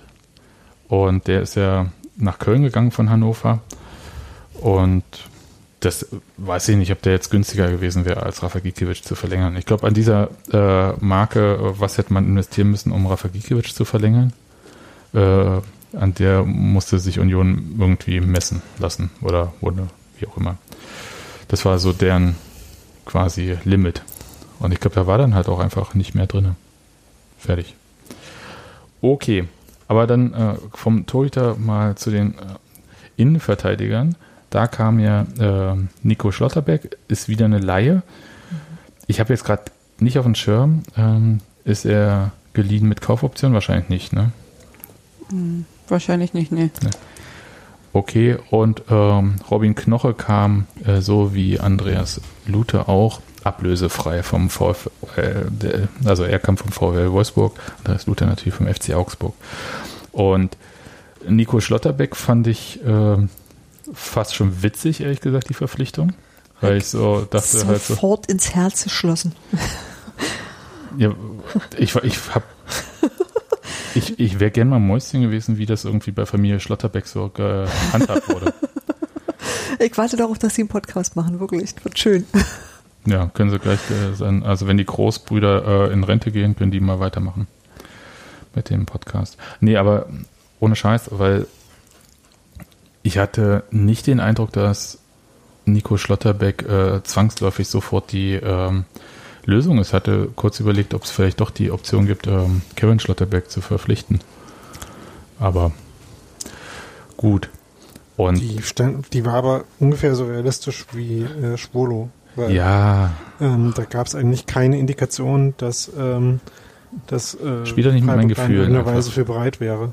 ja, ich habe so ein bisschen gehofft, ja. Das ist richtig. Es äh, gab kein äh, sachliches Argument, was irgendwie ein Indiz dafür gegeben hätte. Da. Olli Aber- Runert spielt halt einfach nicht Lotto, wisst ihr. Nee. Aber sich dann den jüngeren Bruder zu schnappen, fand ich irgendwie witzig. Ja, das auf jeden Fall. Aber äh, ich kann nicht sagen, also ähm, was wir jetzt da zu erwarten haben. Also das, äh, also ich fände es halt, ähm, naja, gemein oder wie auch immer, ist halt ein anderer Spieler, ist ein anderer Ja, Mensch. aber das, ja, das Fiese ist halt, dass die sich sehr ähnlich sehen. ja, und auch auf der Das ist- ähnlichen das- Position spielen. Ja, das Also ist schon irgendwie ein bisschen. Ha, nee, nee, aber das war, äh, wo ich dachte so, ach, das ist ja schön. Also ich habe mich gefreut, ich kann das wirklich ja nicht anders sagen. Und ich meine aber den auch schon äh, sehr wohlwollend zur Kenntnis genommen zu haben in, in, in Freiburg, ne? War er. Ja. Genau. Und äh, dass ich, dass ich da schon dachte so, oh cool. Also einfach ohne, dass ich darüber nachgedacht habe, dass der ja bei uns spielen könnte, habe ich den einfach als einen als einen guten Spieler in Erinnerung, obwohl ich natürlich, äh, wie alle anderen auch, wenig Freiburg gucke und den deshalb natürlich entsprechend selten gesehen habe. Ja, zumal er, wenn Union gegen Freiburg gespielt hat, äh, nie gespielt hat. Nein, aber ich habe ja auch tatsächlich, gucke ich sonst manchmal Bundesliga, also nicht so viel wie ihr, Ja. aber war mir geläufig und dachte ich so, oh, das kann eigentlich gut sein. Na, mich fasziniert, dass wir halt von einem anderen Verein einen 20-jährigen Verteidiger holen, aber das selber nicht schaffen, irgendwie aus unserer Jugend. Na egal. Ähm, aber das ist ja vielleicht ein anderes Thema. Und bei Robin Knoche, das ist, da habe ich äh, das so, so ein Transfer, wo ich so gedacht habe, wow. Weil ich finde ihn eigentlich ganz cool. Also insgesamt, äh, Daniel, du wahrscheinlich nicht so, ne? Innenverteidiger ist sowieso nicht so dein, äh, deine bevorzugte. Position. Was ist denn das für eine Verleumdung hier? So ein Quatsch. Ähm, Ja, irgendjemand muss ja Hans sehr viele Martin geile ersetzen. Innenverteidiger. Was? ähm, es gibt äh, seit Figueroa gab es äh, sehr viele geile Innenverteidiger. Figa äh, was? Und ja, ne? Hm. Ähm, und auch aktuell äh, gibt es äh, sehr viele Innenverteidiger, die mich durchaus begeistern können. Äh, und Robin Knoche ist halt einer der soliden Vertreter von der Position und von daher, also so vom, ne, wieder beim Regal, also äh, vom Regal, in dem Union da jemanden sich äh, geholt hat, äh, jemanden überzeugen konnte zu kommen und das hingekriegt hat, fand ich das schon sehr überzeugend. Ja, eben. Also das hat mich halt gewundert, weil das muss man ja mal sagen. Also Wolfsburg mag ja jetzt die letzten Jahre nicht besonders ähm, erfolgreich gespielt haben, aus der eigenen Perspektive. Und war auch einmal in der Relegation. Aber äh, Robin Knoche hat sich da über Jahre als äh, Stamm-Innenverteidiger etabliert. Und das in einer Mannschaft, die, wo halt ständig irgendwie Leute, die haben, äh, John Brooks haben sie geholt für 20 Millionen, ja. Also sowas äh, bekommt er da so hingesetzt und trotzdem hat er gespielt. Das fand ich schon irgendwie interessant und so jemanden ablösefrei zu überzeugen, äh, zur Union zu kommen, fand ich auch interessant. Also hat mich ehrlich gesagt sehr gefreut und dazu kommt halt nochmal, also ist nicht nur ein seriöser ähm, Innenverteidiger, sondern halt auch tatsächlich auch ein bisschen torgefährlich bei Standards. Freue ich mich drauf. Bin ich wirklich richtig hyped, wäre jetzt zu viel gesagt, aber das ist so eine Verpflichtung, mit der habe ich überhaupt nicht gerechnet. Gut, aber da will jetzt auch keiner mehr was dagegen sagen. Ne? Robin nee, aber Knoche, ich habe da, ich uns. zu Robin Knoche so richtig doll keine Meinung. Ich gucke mir den jetzt an und dann ist gut. Ja. Lass Nico, auf mich zukommen. Nico Gieselmann hatten wir als Linksverteidiger, ist er gekommen quasi als, ähm, nachdem Ken Reichel äh, gegangen ist. Und äh, Nico Gieselmann kommt ja, ne, sagen wir es so, der hat ja damit aufmerksam, auf sich aufmerksam gemacht, dass er die Union-Hymne gesungen hat, ne? Der Das ist an sich nicht schlimm, aber wenn du aus Düsseldorf kommst, schon, schon eine Sache. Ja. Das hat ihm aber, glaube ich, in der Zwischenzeit schon jemand gesagt, dass es vielleicht nicht so witzig war. Naja. Also, ist ja nicht unser Problem. Ich Ja. glaube nicht nur einer. Ja, nee, aber da bin ich, Weiß ich nicht, ich habe den überhaupt nicht verfolgt irgendwie in Düsseldorf. Daniel, hast, kennst du den? Ähm, na, pff, hab den halt so als ganz normalen äh, Bundesliga, eher, also unteres Segment Bundesliga Außenverteidiger gesehen. Dachte, also da ist mir jetzt nichts aufgefallen, wo ich besonders dachte, ähm, das wäre jemand für Union. Ähm, spricht aber auch nichts dagegen, dass er irgendwie, äh, vor allem wenn sich Christopher Lenz halt irgendwie durchsetzt, dann eine total okaye Lösung als zweiter äh, Außenverteidiger auf der Position ist. Ja, Und dass bringt irgendwie- Union mehr, äh, noch ein bisschen mehr Kadertiefe braucht, war ja klar. Genau, und bringt ein- wahrscheinlich ein bisschen mehr Tempo als äh, Ken Reiche mit und den Rest wird man dann, glaube ich, sehen. Dann haben wir im defensiven Mittelfeld Sebastian Griesbeck, der ja beinahe in die Bundesliga aufgestiegen ist oder wäre, es aber dann nicht geschafft hat gegen Bremen und dann mit quasi mit dem Wechsel zur Union aufgestiegen ist. Mir fällt zu ihm ehrlich gesagt nicht so viel ein, weil ich ihn einfach nicht so viel gesehen habe. Also gestern war es quasi das erste Mal Ja. so ein bisschen und das ist so ein bisschen das Blöde jetzt an dieser äh, Corona-Pandemie und, und wir können halt nicht ins Stadion gehen, dass man halt nur Spieler sieht im Fernsehen, die sich ein bisschen mit dem Ball bewegen und so die ganzen anderen äh, Spieler, auf die gar nicht so achten kann. Also ich habe überhaupt keine Ahnung von Sebastian Griesbeck. Mir ist halt, was ich interessant finde, ist halt nur, dass ähm, ja, das sind gestandene Profis, also das ist irgendwie Ja, das ja. ja, Der war das, jetzt sieben Jahre in Heidenheim, ja. ja und halt er ist schon 29, ne? Genau. Was soll Und das heißen? Ja. also bei, bei Griesbeck ist, was mir so ein bisschen Sorge macht, ähm, es ist halt, halt ganz klar zu 100 Prozent jemand, der äh, die defensive Komponente von dieser Position ausfüllt. Ähm, und zum Beispiel in den, ähm, den Relegationsspielen von Heidenheim dachte ich mir dann schon, dass äh, mir relativ oft aufgefallen ist, dass es dafür vielleicht ein bisschen an Athletik fehlt, um das in der Bundesliga wirklich effektiv zu machen, was er halt gut kann. Also was er halt wirklich, äh, was so seine Kernkompetenz ist, halt äh, die Zweikampfhärte, äh, also äh, der Defensivzweikampf, dann äh, in den Zweikämpfen seinen Körper einzubringen. Und ich bin mir nicht ganz sicher, ob er quasi äh, ausreichend oft schnell genug in den Zweikampf kommt, um dann seine Stärken da einbringen zu können. Das ist so ein bisschen die, die Sorge, die ich mit der Verpflichtung verbinde. Ja, das. Ja, da bin ich ehrlich gesagt auch gespannt, wie sich das äh, entwickelt. Der hat ja auch noch nie Bundesliga gespielt. Insofern mal schauen, was da geht. Ähm, möchte sagen, also äh, seine Freundin ist auf jeden Fall äh, deutlich erfolgreicher als er. Hat immerhin schon die Champions League gewonnen. Ähm, Äh, sagst du noch, wer das ist? ja, äh, Katrin Hendrich. Äh, die ist jetzt von Bayern zu Wolfsburg gewechselt. Und hat Ja. jetzt auch Champions League Finale gespielt, aber das dann nicht gewonnen, gerade. Dass äh, Sebastian Griesbeck ihr Freund war, war mir jetzt nicht klar. Ja, ich äh, weiß Ich dachte, ja, der Wechsel kam nur deswegen zustande. ne, auf jeden Fall Berlin-Wolfsburg ist auf jeden Fall eine Entfernung, die kann man, Die Zähne geht ganz schnell. das geht Ja, das ist wirklich so. Das war die Begründung von den beiden. Echt? Die, ja, die haben gesagt, ähm, dass die halt nicht so weit auseinander sind und sie hat dann irgendwie das Angebot von Wolfsburg bekommen. Und deswegen ist Griesbeck auch zu uns gekommen, weil er gesagt hat, ja, dann bin ich auch in der Nähe wieder von ihr. Das sind Total vernünftige süß. Menschen. Ich, also da muss ich mal ernsthaft sagen, das klingt total äh, solide auf eine Art. Das habe ich irgendwo gelesen, Ähm, muss ich mal gucken, ob ich den Artikel Das noch war ja finde. bei Penny Harder jetzt so ein bisschen so ähnlich, als die nach Chelsea Genau. gewechselt ist. Ähm, aber ich, ich würde sagen, äh, ähm, ist jetzt vielleicht auch nicht unbedingt so gewesen, dass äh, Sebastian Griesbeck sich zwischen zehn Bundesligisten entscheiden konnte. Also ganz praktisch für ihn, dass einer an der richtigen Stelle ihn wollte. Sag ich mal. Naja, Wolfsburg liegt ja. Also vielleicht hätte es noch zwei, drei gegeben, aber äh, ich weiß nicht. Ja. Also ich bin gespannt, wie oft wir ihn sehen werden. Äh, ich würde mal davon ausgehen, da gab es ja ein, neulich auch noch mal kurz Gerüchte, aber ich gehe stark davon aus, dass äh, Robert Andrich auch weiter bei uns spielt. Und dann äh, würde ich denken, dass irgendwie zwei oder drei aus Andrich Brömel Gentner schon irgendwie Stammbesetzung sein werden.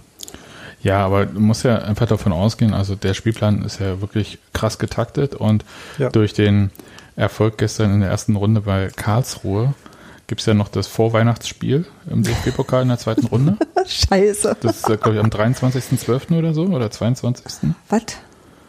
Und am, ich glaube, am 4. oder 7. Januar geht schon wieder Bundesliga weiter.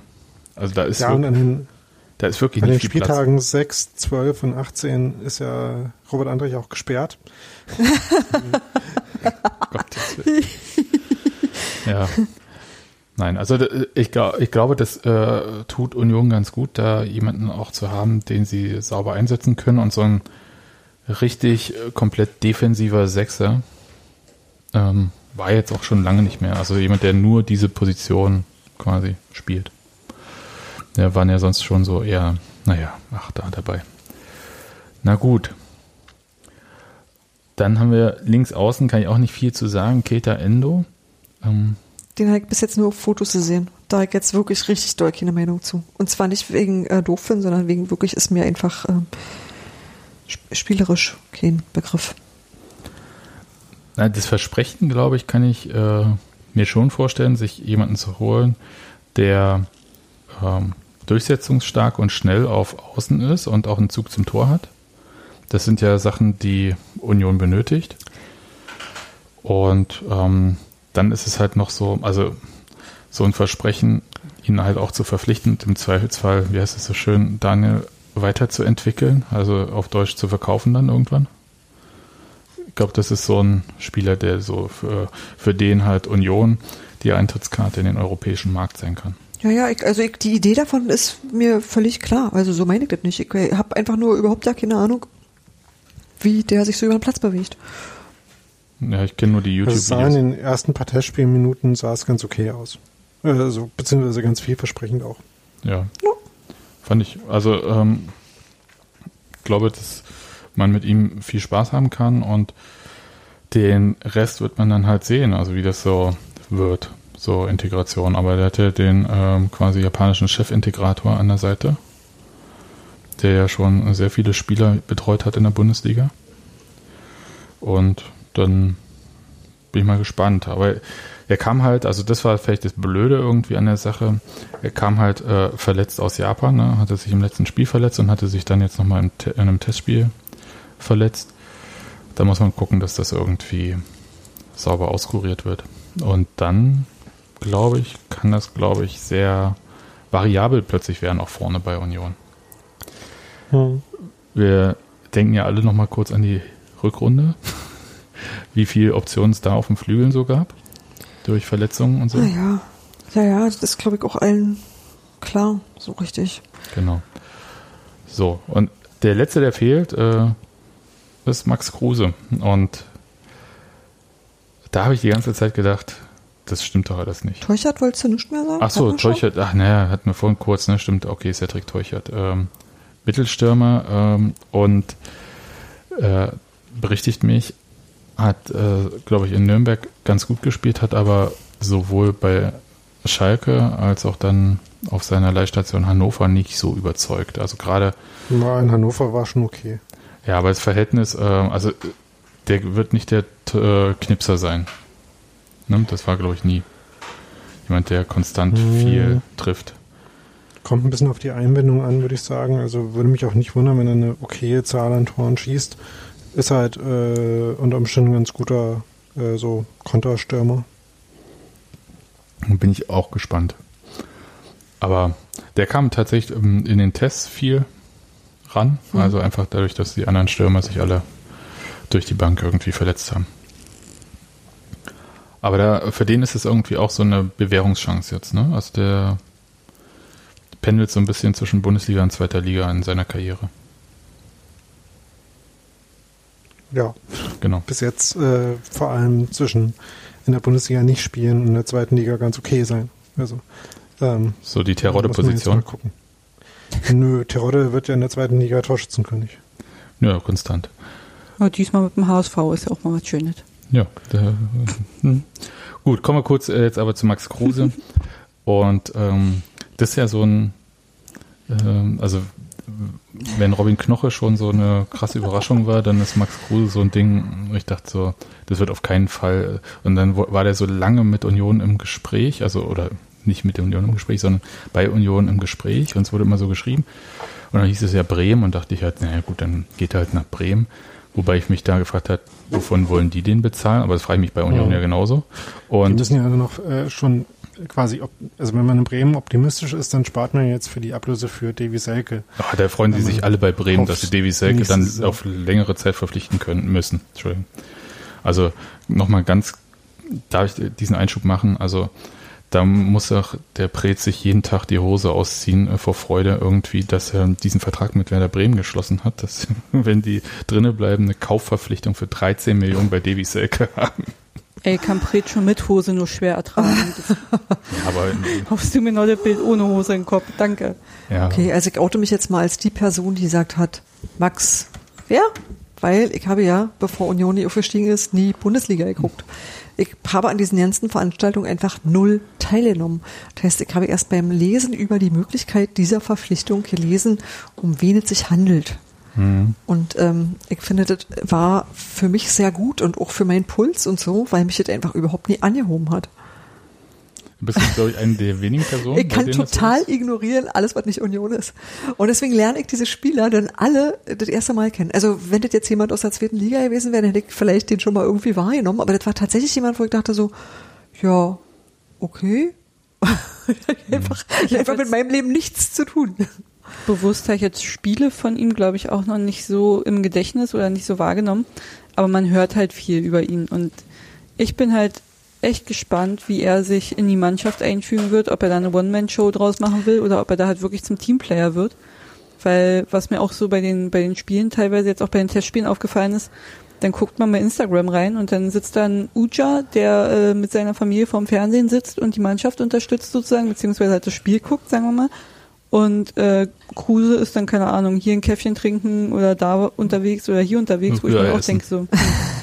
Ja, und dann denke ich mir halt so, naja, also du, bei Union ist es eigentlich so, dass dann die Spieler schon mit im Stadion sind oder sich zumindest für die Mannschaft mit interessieren und gucken, dass sie die Spiele sehen, ne? Ja, das wurde ja schon Also- kritisiert, ne, mit den Testspielen, dass er da nicht anwesend war. Ähm, aber da, da bin ich jetzt auch nicht so sehr drinne irgendwie. Es gibt die Pflicht nicht, ähm, aber es gibt halt so ein bisschen, hm, äh, also fürs Team, da hast du schon recht, äh, macht man das schon. Andererseits hat er auch noch äh, Behandlungen gehabt und so weiter und so fort. Also nicht jedes Testspiel ist ja auch gleich wichtig. Insofern, ähm, da bin ich auch tatsächlich sehr gespannt und das war auch so ein bisschen der Punkt ähm, bei allem Hype, äh, dem ich auch so ein bisschen anheimgefallen bin. Also gerade auf der sportlichen Seite kann ich mir, äh, gedacht, äh, ich glaube, das ist vielleicht ein Spieler, ähm, so einen guten Spieler haben wir noch nie bei Union spielen sehen. Haben wir aber nicht Okay. vorher ja bei Nevin Subotic erstmal das gleiche gesagt? Also den sogar ich kannte, obwohl er nicht wahr? Nicht zweite Liga gespielt? Ja, Bei, bei Neven Subotic hatte ich das nicht gesagt, sondern da war die Formulierung ein Spieler, der auf so hohem Niveau schon mal Fußball gespielt hat. Ja. Haben Ja. wir wahrscheinlich bei Union noch nicht gesehen. Ähm, was ja nochmal ein subtiler Unterschied dazu ist, äh, Genau. das selber vollkommen zu verkörpern, das Niveau. Genau, also Jörg Heinrich hat ja zum Beispiel, war ja auch ein sehr erfolgreicher Spieler, der dann auch bei Union gespielt hat, aber dann vielleicht nicht mehr auf dem Höhepunkt seiner Karriere. um Das, das ist korrekt, aber ich meine, wir waren ja in dem Moment dann trotzdem auch ein Erstligist. Ne? Und das ist jetzt auch nicht die schlechteste Spielklasse, in der du in Deutschland so unterwegs sein kannst. Ist richtig, aber ich glaube, für Max Kruse, Subotic war halt ein Name. ja. Und Max Kruse ist halt, ähm, glaube ich, da bin ich spielerisch tatsächlich so, dass ich denke, der kann die Mannschaft dort in der Position, wo Union echt nicht gut war in der vergangenen äh, Saison, besser machen. Also das heißt auch seine Nebenspieler. Das war, ist so ein bisschen meine Hoffnung.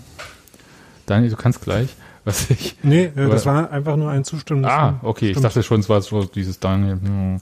Ähm, ähm, der Fiebrich erzählt Quatsch. Hm.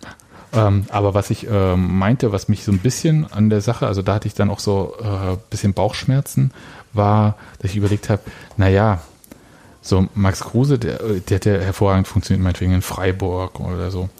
Ähm, aber kommt der mit dieser Stadt Berlin halt auch klar, die ja an jeder Ecke irgendwelche Sachen bereithält, wo man sich komplett fallen lassen kann. Und dann halt diese ganze äh, Pokernummer und so. Ja, es stehen Taxis an vielen Straßen in Berlin, das stimmt. Ja, aber äh, Berlin kennt er ja nun auch schon, ohne das jetzt Ja. irgendwie wertend zu meinen. Also Ja, ja, das ist ja das erste richtig. Mal in der Stadt. Aber da war für mich so der Punkt irgendwie, ob, also da ich so Spaß habe für mich gedacht, na, ob man dem vielleicht so eine Fußfessel für Treptow-Köpenick, ich meine nicht, dass da der Hund begraben ist, aber es ist schon anders als äh, die anderen Bezirke, ähm, äh, so machen kann.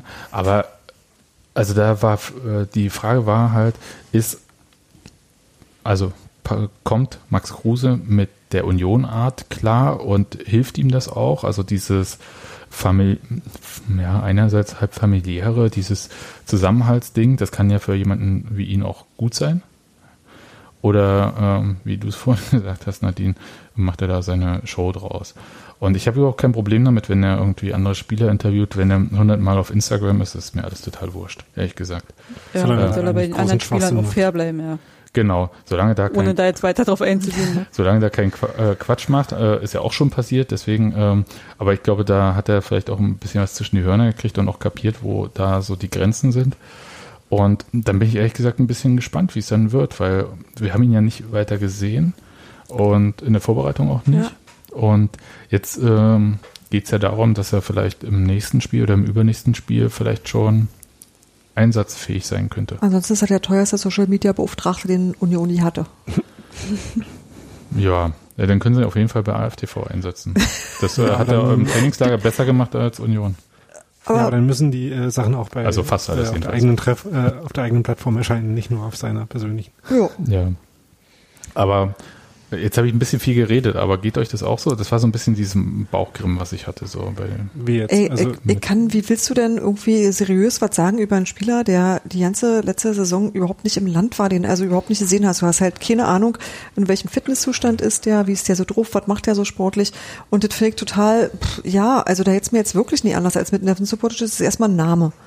Und ähm, den Rest warte ich gespannt ab. Und ähm, der scheint eine ganze Menge Fans, insbesondere in Bremen, zu haben. Und ich hatte den Eindruck, dass da jemand kommt, wo, auf den man sich sportlich einfach freuen kann. Und ich glaube, den Vorschuss gebe ich einfach grundsätzlich jedem. Ja, stimme ich so mit ein. Okay, also habe ich viel geredet, um das gleiche zu sagen wie du mit wenigen Worten. Das ist meine geheime Superkraft. Naja, also ich verspreche mir da tatsächlich ein bisschen was und äh, bin da auch sehr gespannt. Ehrlich gesagt. Ich hoffe einfach, dass es relativ zügig passiert und dass äh, er auch viel spielen kann. Das ist so ein bisschen so dieses Daumendrücken.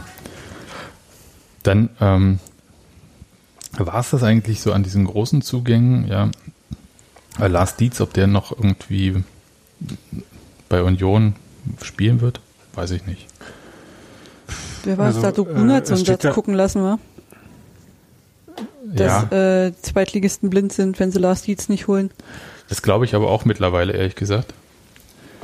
Also, aber das, ähm, ja, Also alle Zweitliga-Manager, die hier gerade zuhören, ne, schnappt euch. Ja, und vor allem äh, hätte ich jetzt auch keine großen Bauchschmerzen, wenn quasi Lars Dietz den, äh, den Kaderplatz von dem Subotic einnimmt. Ähm, das wäre vielleicht halt äh, wiederum für seine persönliche Entwicklung äh, eventuell noch äh, super prima. Also da wäre wahrscheinlich tatsächlich besser, wenn irgendein Zweitligamanager immer noch die Augen aufmacht, um bei äh, Wohner zu bleiben. Aber so grundsätzlich, also äh, dass neben Subotic sich noch einen anderen Verein sucht, ist ja relativ wahrscheinlich. Und dann ähm, ohne noch jemanden neuen äh, wäre dann die Decke bei Union wiederum in der Position ein bisschen dünn. Das heißt, äh, Dietz könnte dann auch schon eine Rolle spielen und, äh, keine Ahnung, fünf Spiele machen oder so. Darf ich kurz eine Frage stellen, weil ich es wirklich nie weiß? Wo wurde Lars, Dietz ausgebildet? oh Gott. Ähm, Köln oder Dortmund? Ach so. Also Ganz der früher. kam, der kam Äh, nicht von Dortmund ich weiß, 2 keine das, Ahnung. glaub Ja, Dortmund genau, 2. Hm. Und er ist denn bei uns wo gelandet? Um dann weiter verdienen na, zu der war werden? dann zwischendurch äh, Sportfreunde Lotte? War zuerst. Und ne? dann bei Viktoria Köln. Na, Viktoria Köln äh, wusste ich, habe nur nicht, aber also der wurde bei uns geholt, um was zu tun? Das, das ist eine ganz witzige Geschichte, weil niemand am Anfang wusste, welche Position er spielen soll. Und alle dachten, er spielt dann Rechtsverteidiger oder so. Ähm, stellt sich jetzt raus, vielleicht auch Innenverteidiger. Der wurde geholt, ne? So als Backup für äh, Trimmel stand er erstmal da. Ah, okay. Und dann kam Okay. Riasson irgendwie. Ich habe das überhaupt nicht mehr auch- auf dem Schirm gehabt, weil ich mich nicht erinnern konnte, den äh, bei uns spielen. Hat er auch nie. Ja, gut, okay. Ja. Dann ist es, dann liegt es nicht an meinem Gedächtnis, sondern war wirklich so. Okay. Ja. Und ein bisschen auch Naja, defensives Jahr, Mittelfeld. Also wäre vielleicht jemand, der so ein bisschen diese ähm, Flexibilität einem geben könnte. Naja, das Potenziell. Ja. So, Bekotas äh, ist ja auch noch da, ne? Oder ist er Ja. schon wieder gegangen? Nee, der ist noch bei uns, soweit Ja. ich weiß. Ja. Das ist auch so eine interessante Personalie. Na gut, aber das ist so ein bisschen jetzt so, was Union so an Zugängen geholt hat. Und mein Gefühl ist, also, und das hat mich, also ich war erstmal verblüfft in, erstmal in welchem Regal Union so unterwegs ist. Das hätte ich so nicht erwartet. Und ich weiß auch noch nicht, wie Union das eigentlich finanziert, weil halt diese Zuschauerausfälle und die Mindereinnahmen durch TV-Gelder natürlich auch bei Union zu Buche schlagen. Und ich weiß auch nicht, wie viel ähm, finanzielle Einbußen man durch die ähm, Dauerkarten und äh, anderen Ticketrückgaben hatte am Ende. Na, wir haben aber auch eine ganze Menge Spiele abgegeben. Und ich sag mal, Polter und Giekewitsch dürften äh, mit deren Abgängen dürfte ein bisschen mehr Geld in der Kasse sein. Nee, die haben aber kein Geld gebracht an sich. Also bei Polter gibst du halt von der Paywall. Ja, aber die also, Spiele haben ja auch nichts gekostet.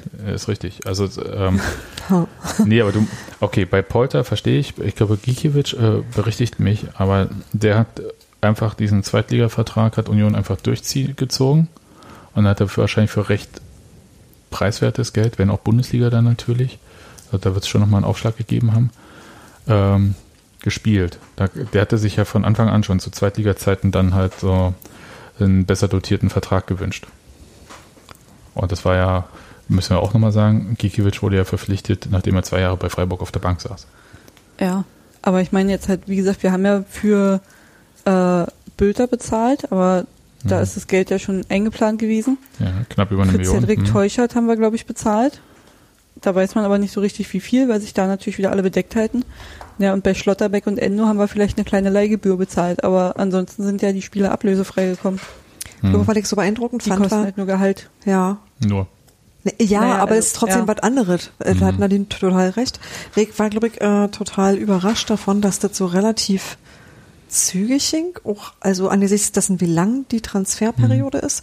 Also, dass sozusagen doch zu einem relativ frühen Zeitpunkt schon ziemlich viele Sachen so festgezurrt waren. So, wisst ihr, Ja, wo es man gab schon gesagt hat, so, hm, Es gab nicht so eine Legacy wie zum Beispiel, ich glaube, ähm, Köln, die äh, so unendlich viele Innenverteidiger noch auf der ähm, Payroll hatten, dass sie dann halt der Toni Leisner einfach absagen mussten, weil sie nicht noch einen Innenverteidiger draufpacken konnten und solange die anderen nicht weggehen. Und äh, das war, glaube ich, so ein Grundproblem bei vielen. Das hatte Union so in der Art nicht. Ich denke aber trotzdem, dass man halt ähm, mal ein bisschen drüber nachdenken muss. Äh, Da hat, äh, also wie Union Spieler überzeugt, zu Union zu kommen. Und das, da hatte Oliver Runert, glaube ich, in der Sommerpause ein paar Mal so ein bisschen was blicken lassen, ohne es komplett auszuformulieren, sage ich mal so. Und ich glaube, beim Podcast hier Wir Union vereint, da hat er am deutlichsten, glaube ich, erzählt, dass es dann halt immer so die Möglichkeit gibt und gab, irgendwie für beide Seiten äh, sich irgendwie auch zu entscheiden, ob das dann halt sinnvoll ist oder nicht sinnvoll. Zum Beispiel wäre Christian Gentner sicher nicht in der zweiten Liga noch bei Union geblieben, wäre wär Union jetzt nach einem Jahr abgestiegen. Und ähm, diese Sache mit Nevin Subotic scheint wohl auch so zu sein, dass man halt da jetzt nicht die Mörderablöse von Unionsseite verlangt, sondern halt einfach sagt, okay, dann nicht und so weiter und so fort. Genauso die, sehr explizit hat Oliver Runert in dem Podcast, glaube ich, auch über Sebastian Andersson gesprochen, der im Winter verlängert hatte, noch vor Corona. Dann diese ähm, interessante Klausel drinne hatte, die sich auf die damalige äh, Transferperiode für England bezog vor allem. Und dann aber auch gesagt hat, ähm, das ist dann schon so, wenn der Spieler da unterschreibt und Sebastian Andersson hätte überhaupt nicht unterschreiben müssen. Der wäre schön ablösefrei jetzt gegangen oder so. Dann äh, fängt man nicht an, da richtig heftig zu schachern, sondern, und das muss man sich auch sagen, äh, mal so, kommen wir jetzt vielleicht in das Thema Sebastian Andersson rein, wenn da jetzt äh, gesagt wird, da gibt es 6 Millionen Ablöse, das mag jetzt nicht viel klingen, jetzt für Bundesliga-Verhältnisse. Aber für Union sind das 6 Millionen, die sie haben, die sie ansonsten, wenn Sebastian Andersson einfach nicht im Winter verlängert hätte, nicht gehabt hätten. hm. Naja, klar. Haben oder nicht haben, wa? Ja. Naja, aber ich möchte es mal Ja. so, so.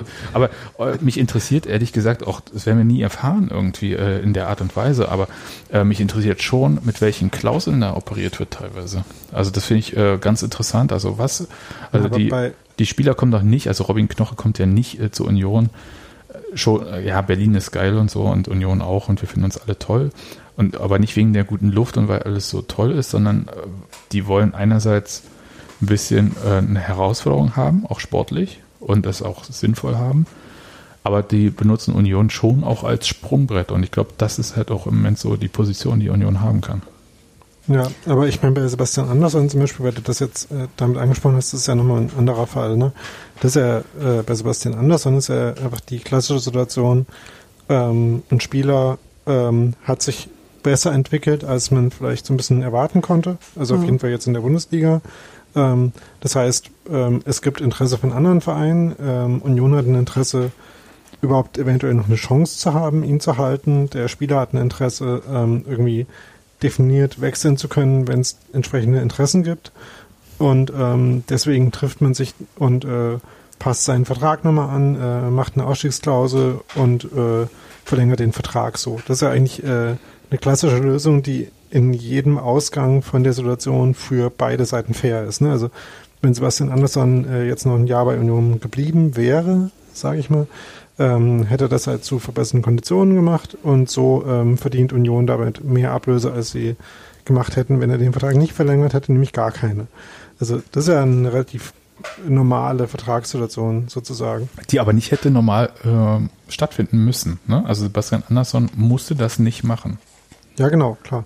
Das, äh, und ähm, das war schon so, und das hat Ronald auch dargestellt, dass ähm, diese ganze Vertragsverlängerung mit Sebastian Andersson nicht einfach so im Trainingslager nebenbei, willst du, ja, will ich, oh, gut, hier ist ähm, der Bierdeckel, unterschreib mal, lief, sondern es lief ja über viele Monate, diese ganze Verhandlung Genau, darüber. also äh, dass das äh, ähm, diese äh, den Spieler davon zu überzeugen, dass das äh, tatsächlich eine Win-Win-Situation ist, also dass er davon auch was hat, dass das äh, harte Verhandlungsarbeit ist, das meinte ich damit gar nicht, sondern nur, dass es äh, quasi von der Struktur nicht so ähm, quasi komplex ist wie äh, jetzt bei solchen Verträgen. oder Max Kruse. Ja, oder wo ein Vertrag äh, sich vielleicht auch äh, nicht verlängert hätte oder äh, wie, ähm, wo Oliver Runert, also nach einem Jahr, äh, wenn die sportlichen Ziele nicht erreicht worden wären, wie das bei Christian Gentner jetzt sowieso war, weil das eh nur ein Einjahresvertrag war, oder wie bei Neven Subotic, wo dann vielleicht jetzt keine große Ablöse damit verbunden ist, ähm, oder wo es halt vielleicht äh, gewisse ähm, Incentives äh, äh, zu den äh, Leistungsbedingungen gibt oder so weiter. Ähm, und wie es jetzt bei, äh, bei Robin Knoche aussieht, wissen wir ja jetzt nicht. ähm, sondern ich meinte nur, dass äh, da quasi relativ klar war, was beide Seiten so an Interessen haben und ähm, dass Union halt, wie du sagst, äh, äh, dann Sebastian Andersson noch davon überzeugen musste, dass es eben für ihn was Gutes ist, wenn man es so macht. Und wenn es jetzt so ausgeht, dass er halt jetzt äh, für eine definierte Ablösesumme tatsächlich wechselt, dann ist es ja für beide Seiten auch gut ausgegangen. Conny schreibt im Chat übrigens, ähm, dass ähm, das vielleicht auch so sein kann, dass die Namen Subotic und Gentner und deren äh, Story mit Union vielleicht auch so dafür gesorgt haben kann, dass äh, Knoche und Kruse leichter überzeugt werden konnten. So Testimonials, Influencer, wie auch immer man das nennt. Ähm, Union-Influencer. Beim Fußball heißt es übrigens, glaube ich, Mannschaftskameraden. Naja, Aber- die kennen sich die- halt alle die und die genau. telefonieren ja alle immer miteinander. Ne? Aber die influenzen bestimmt auch ganz viel.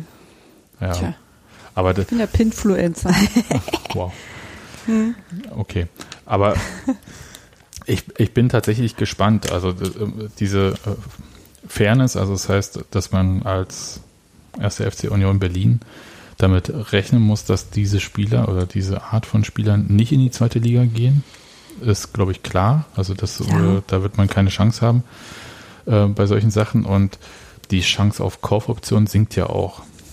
Muss man jetzt auch mal so deutlich sagen. Das ist halt, da ist man jetzt nicht in der Position der Stärke im Moment. Das war in der zweiten Liga dann am Ende andersrum. Na gut.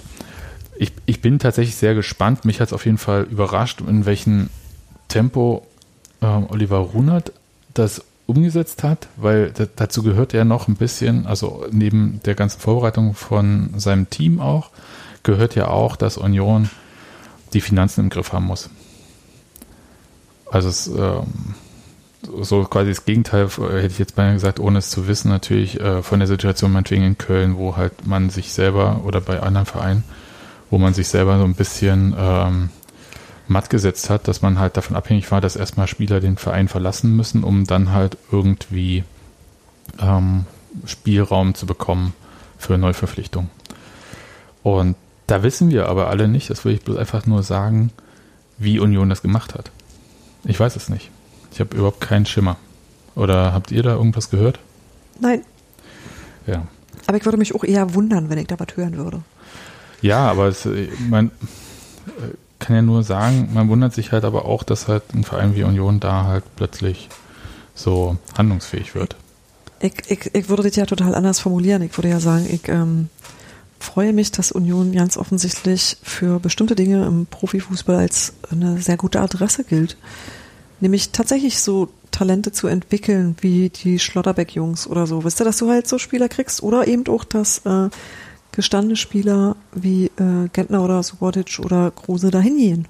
Ja, aber. Also, das ist schon, das, das sagt einfach, dass wir offensichtlich nicht, äh, wir sind halt nicht Arminia Bielefeld. ist doch gut. Ja, aber das ist ja jetzt der andere Punkt. Du äh, sagst ja jetzt, ähm, dass. Ja, du wirst ernst genommen. So, bist du? Also du ich bist rede aber von den Bundesliga. harten Fakten. Also kannst du das Gehalt zahlen, was die Leute. Ja, aber offensichtlich gilt Union als jemand, der ja halt zahlt. Äh, offensichtlich und zwar auch unter blöden Bedingungen, die ja nun durchaus waren. So, wisst ihr? Also wir, wir scheinen da ja dann auch nicht den schlechtesten Ruf zu haben. Und äh, der Unterschied zwischen einen Ruf haben und dem, was tatsächlich ist, ist ja immer noch mal ein Unterschied. Aber offensichtlich gilt Union als seriöser Geschäftspartner. Vielleicht Ja. haben wir Fans einfach zu viele virtuelle Biere und Bratwürste gegessen und getrunken und äh, finanzieren uns damit jetzt halt einfach mal Max Kruse. Genau. Saufen für Kruse. Saufen für Kruse, genau. Naja, wenn wir für das Stadion und für den Verein nicht mehr bechern müssen, dann jetzt halt Genau. für die Spieler. Was soll's? Irgendwo müssen wir das Geld erlassen. Einen Grund gibt's ja immer. Also ich, ich sag's mal so, der Fan in mir möchte euch ja zustimmen. Aber Der Podcast-Leiter wieder nicht. ja, also das, äh, der, der Restjournalist in mir ähm, ist so ein bisschen skeptisch. Weil es halt einfach, es ist doch klar, ähm, die Fernsehgelder sinken, ähm, die Einnahmen sinken, die äh, Prämien für den DFB-Pokal sinken und so weiter. Also es, Aber wir dürfen noch eine Runde spielen. Ja, ist richtig, aber du kriegst trotzdem weniger Ja, ja. als. Und trotzdem sagt man, und äh, für Union sind die Einnahmen in der Bundesliga jetzt nicht gestiegen. Man ist Ja. weiter da irgendwie unten und relativ weit entfernt von Platz 16, 15, 14, 13 und so weiter. Und das auch noch für ein, zwei Jahre auf jeden Fall, selbst wenn man da so lange drin bleibt. Und dann muss man ja schon trotzdem mal die Frage stellen, wo kommt denn die Kohle dann her, wenn äh, die Einnahmen alle sinken und man ja auch nicht äh, signifikant im Kader unfassbar viel spart, nicht jemanden für eine zweistellige Millionensumme verkauft. Und das ist einfach bloß die Frage, die ich mir gestellt habe. Und da hätte ich halt super gerne eine Antwort drauf gehabt. Aber mh, gibt's halt nicht. Hat auch noch keiner irgendwie die Frage mal so laut gestellt, überhaupt so, dass man da mal ein bisschen drüber nachdenken kann. Oder mal Leute sich darüber äußern, die vielleicht auch da ein bisschen mehr Ahnung haben. Was wir äh, wissen, sind ja immer nur Bilanzzahlen bis vor einem Jahr. Ich habe mir die Frage tatsächlich auch letztens gestellt. Ähm, aber wie du halt schon sagst, also erstmal gibt es irgendwie gerade keinen, der die Frage mal an die entsprechenden Leute stellt. Und ich glaube, also wenn du einen Runert fragst, der gibt dir dann wieder eine Antwort, wo er 20 Worte sagt, aber eigentlich nichts Inhaltliches dazu dir sagt als Antwort. Und auch Zingler, denke ich mal, die werden dazu äh, ordentlich schweigen, so von wegen, er findet selber raus oder äh, ja, Pech. Ja, ich glaube nicht, dass, also äh, kann man natürlich die Leute fragen und so weiter und so fort. Ich glaube nicht, dass das der Weg ist, sondern der Weg ist halt rauszufinden, wo es vielleicht Optionen gibt, sich Geld zu beschaffen. Um halt äh, irgendwie durch eine wie auch immer geartete Corona-Krise, und wir wissen ja noch nicht, wie es weitergeht. Es kann ja auch sein, dass äh, wieder eine Spielpause kommt oder sonst wie was oder gar keine Zuschauer mehr zugelassen werden. Also ist ja nicht alles jetzt so in Stein gemeißelt, wie es gerade aktuell ist. Und das ist ja schon noch unsicher, solange es keinen Impfstoff gibt. Und also der auch Dietmar, ja, genau. gib den Impfstoff, du. Ich habe nie an dir gezweifelt. Ja, Sohn. ähm, ja, nee, aber jetzt ohne Scheiß. Also ihr versteht, was ich meine. Und man muss schon sagen, also Union, also selbst wenn sie sich jetzt Speck angefressen haben sollten in den vergangenen Jahren, wovon ich gar nicht mal so doll ausgehe, hm. ähm, dann wird das ja jetzt gerade alles verbraucht. Und das sind alles dann Ausgaben in die Zukunft, die man im Zweifelsfall vielleicht verpfändet oder sonst wie, wenn man das so machen würde. Ja, wissen wir nicht. Kennen wir aber von anderen Vereinen, die das so gemacht haben, dass sie meinetwegen irgendwie Catering-Einnahmen und so weiter und so fort verpfändet haben. Wir wissen überhaupt gar nicht, wie es Union mit bestimmten Sachen geht, also mit dem gesamten Veranstaltungsmanagement im Verein und so. Ja. Also deswegen bin ich da, also bei aller Freude und der sportlichen Gehyptheit, die ich äh, über diese Zugänge habe, äh, wenn sie denn dann auch alle so spielen und das auch ein bisschen so eintritt, wie man sich das erhofft, da bin ich doch ein bisschen vorsichtig und habe immer noch so, vielleicht auch so aus der un längeren Union-Erfahrung, also ein bisschen Schiss vor irgendeinem Knall. Wollte ich einfach nur mal so sagen. Wie gesagt, Robin Knoche wird man nicht mit äh, der Wuhlheide an sich ähm, nach Köpenick äh, lotsen. Da gab es vielleicht auch andere Vereine, die ihn vielleicht verpflichtet hätten im äh, Mittelfeld oder so. Jetzt habe ich schon wieder so viel geredet und äh, keine Frage gestellt. Vielleicht hat es bei ihm gezogen, dass er in Wolfsburg wohnen bleiben kann. ja, du musst ja Die einzige machen. Person, die in Wolfsburg wohnen bleiben will? Ja, wenn du schon mal für alles einen Markt. Ähm, Gibt halt auch Leute, die da wohnen wollen, wahrscheinlich. Wohnen, wo andere arbeiten. genau. Da hast du nämlich abends deine Ruhe, wenn die alle weggehen. Und arbeiten tut er da, wo andere Urlaub machen. Passt genau. perfekt. das ist richtig. Robin Knoche, ähm, der Kellner demnächst. Okay. Ich finde es halt auch immer noch schwierig, ähm, quasi einfach einzuschätzen, ähm, in diesem Sommer, also unter den ganzen Voraussetzungen, die du jetzt erklärt hast, wieso der Spieler äh, bzw. Vereinsmarkt für jemanden wie Robin Knoche aussieht. Also äh, vielleicht ist er auch schon halt froh, wenn er einen Bundesliga-Verein findet. Ähm, ich finde es wirklich äh, schwierig, so von außen zu sagen. Ähm, also vielleicht haben ja auch, äh, äh, auch Spieler, ähm, vor allem irgendwie am Anfang dieser Transferperiode, äh, vielleicht eher konservative Entscheidungen getroffen ähm, und irgendeine äh, Art von äh, sichererer äh, Perspektive gewählt, statt ähm, irgendwie größere Risiken einzugehen. Also Union als Bausparvertrag, um es mal so zu sagen. Naja, da hat ja, sich dann ausgezeigt, dass, dass Oliver Runert quasi so zeitig gehandelt hat in dem Fall, oder? Ja, der hat ja auch, ich glaube, das, äh, wartet mal kurz, ich glaube, dass er das sogar so ähnlich erwähnt hat, wie du es, äh, oder ihr beide es jetzt geschildert habt, dass er gesagt hat, äh, wenn man, ich weiß gar nicht mehr bei welchem Spiel, ob das vielleicht auch Max Kruse war oder vielleicht Robin Knoche, wenn man irgendwie später dran gewesen wäre, hätte man gar keine Chance gehabt. Ja. Kann ich total nachvollziehen. Also finde ich plausibel, so. Ja, ja, ist, äh, Gut, ähm, dann auf jeden Fall ne? Oliver Runert, äh, wenn wir vorhin schon bei Fußfesseln waren, ne? also auch auf jeden Fall halten. ja. Da, da ich ja auch immer, da überlege ich, ob der, der wird ja irgendwann mal keinen Bock mehr haben auf diesen Job. Ich hoffe, das kommt nicht so schnell. ich habe hab mir schon überlegt, wie du dich jetzt da rauslavieren willst. ja, das Vielleicht arbeitet da Micha Parensen ein. Genau. Und Micha Parensen wird der knallharte Verhandler. Da bin ich auch gespannt. Also, Möglich ist alles. Es gibt für alles einen Markt. Gott, Nadine. Was, du, hast du kürzlich was von der äh, FDP bekommen? Ballons und Fliehchen. Mhm. Ja, ja gab es so lustige Gummibärchen von der FDP. Und jetzt ist sie völlig marktgläubig. Und, und so tolle Pillen. Ja. Na gut. Also Oliver Runert ist die unsichtbare Hand auf jeden Fall, wenn ich das jetzt so weiter spinnen darf. Und ähm, wir sind wahnsinnig gespannt. Jetzt ist natürlich die fiese Frage, die ich jetzt so für den Schluss mir aufgehoben habe, falls, es, äh, falls wir jetzt mit dem Segment mal kurz zu Ende sind, ähm, die wir letztes Jahr auch schon hatten. Was glauben wir denn, wo Union denn einläuft, auf welchem Platz? Äh, Finde ich tatsächlich mit dem Spiel von gestern im Handgepäck wahnsinnig schwer zu sagen. Das ist ja ich hoffe ja auch immer noch, dass sich wieder ein paar finden werden, die uns äh, nach unten hin überholen wollen. Und ähm, ist mir auch egal, wer die sind. Also ist es wirklich. Aber äh, ich glaube, dass es, also dass, dass diese Saison auf eine andere Art besonders sein wird. Und, Weil? Naja, aus verschiedenen Gründen. Zum einen, weil du dich bei der Planung nicht so bewegst, wie du das gewöhnt bist. Also weil das an alle die Anforderung stellt, wahnsinnig flexibel zu sein, weil der wieder sein kann, dass du Pausen hast, dass du Unterbrechungen hast, dass sich äh, na, so ein Pandemieverlauf verändert oder dass du plötzlich einen Impfstoff hast und von heute auf morgen die Hütte voll machen kannst. Da kann, da kann ja so viel passieren, dass du ja nicht einkalkulieren kannst.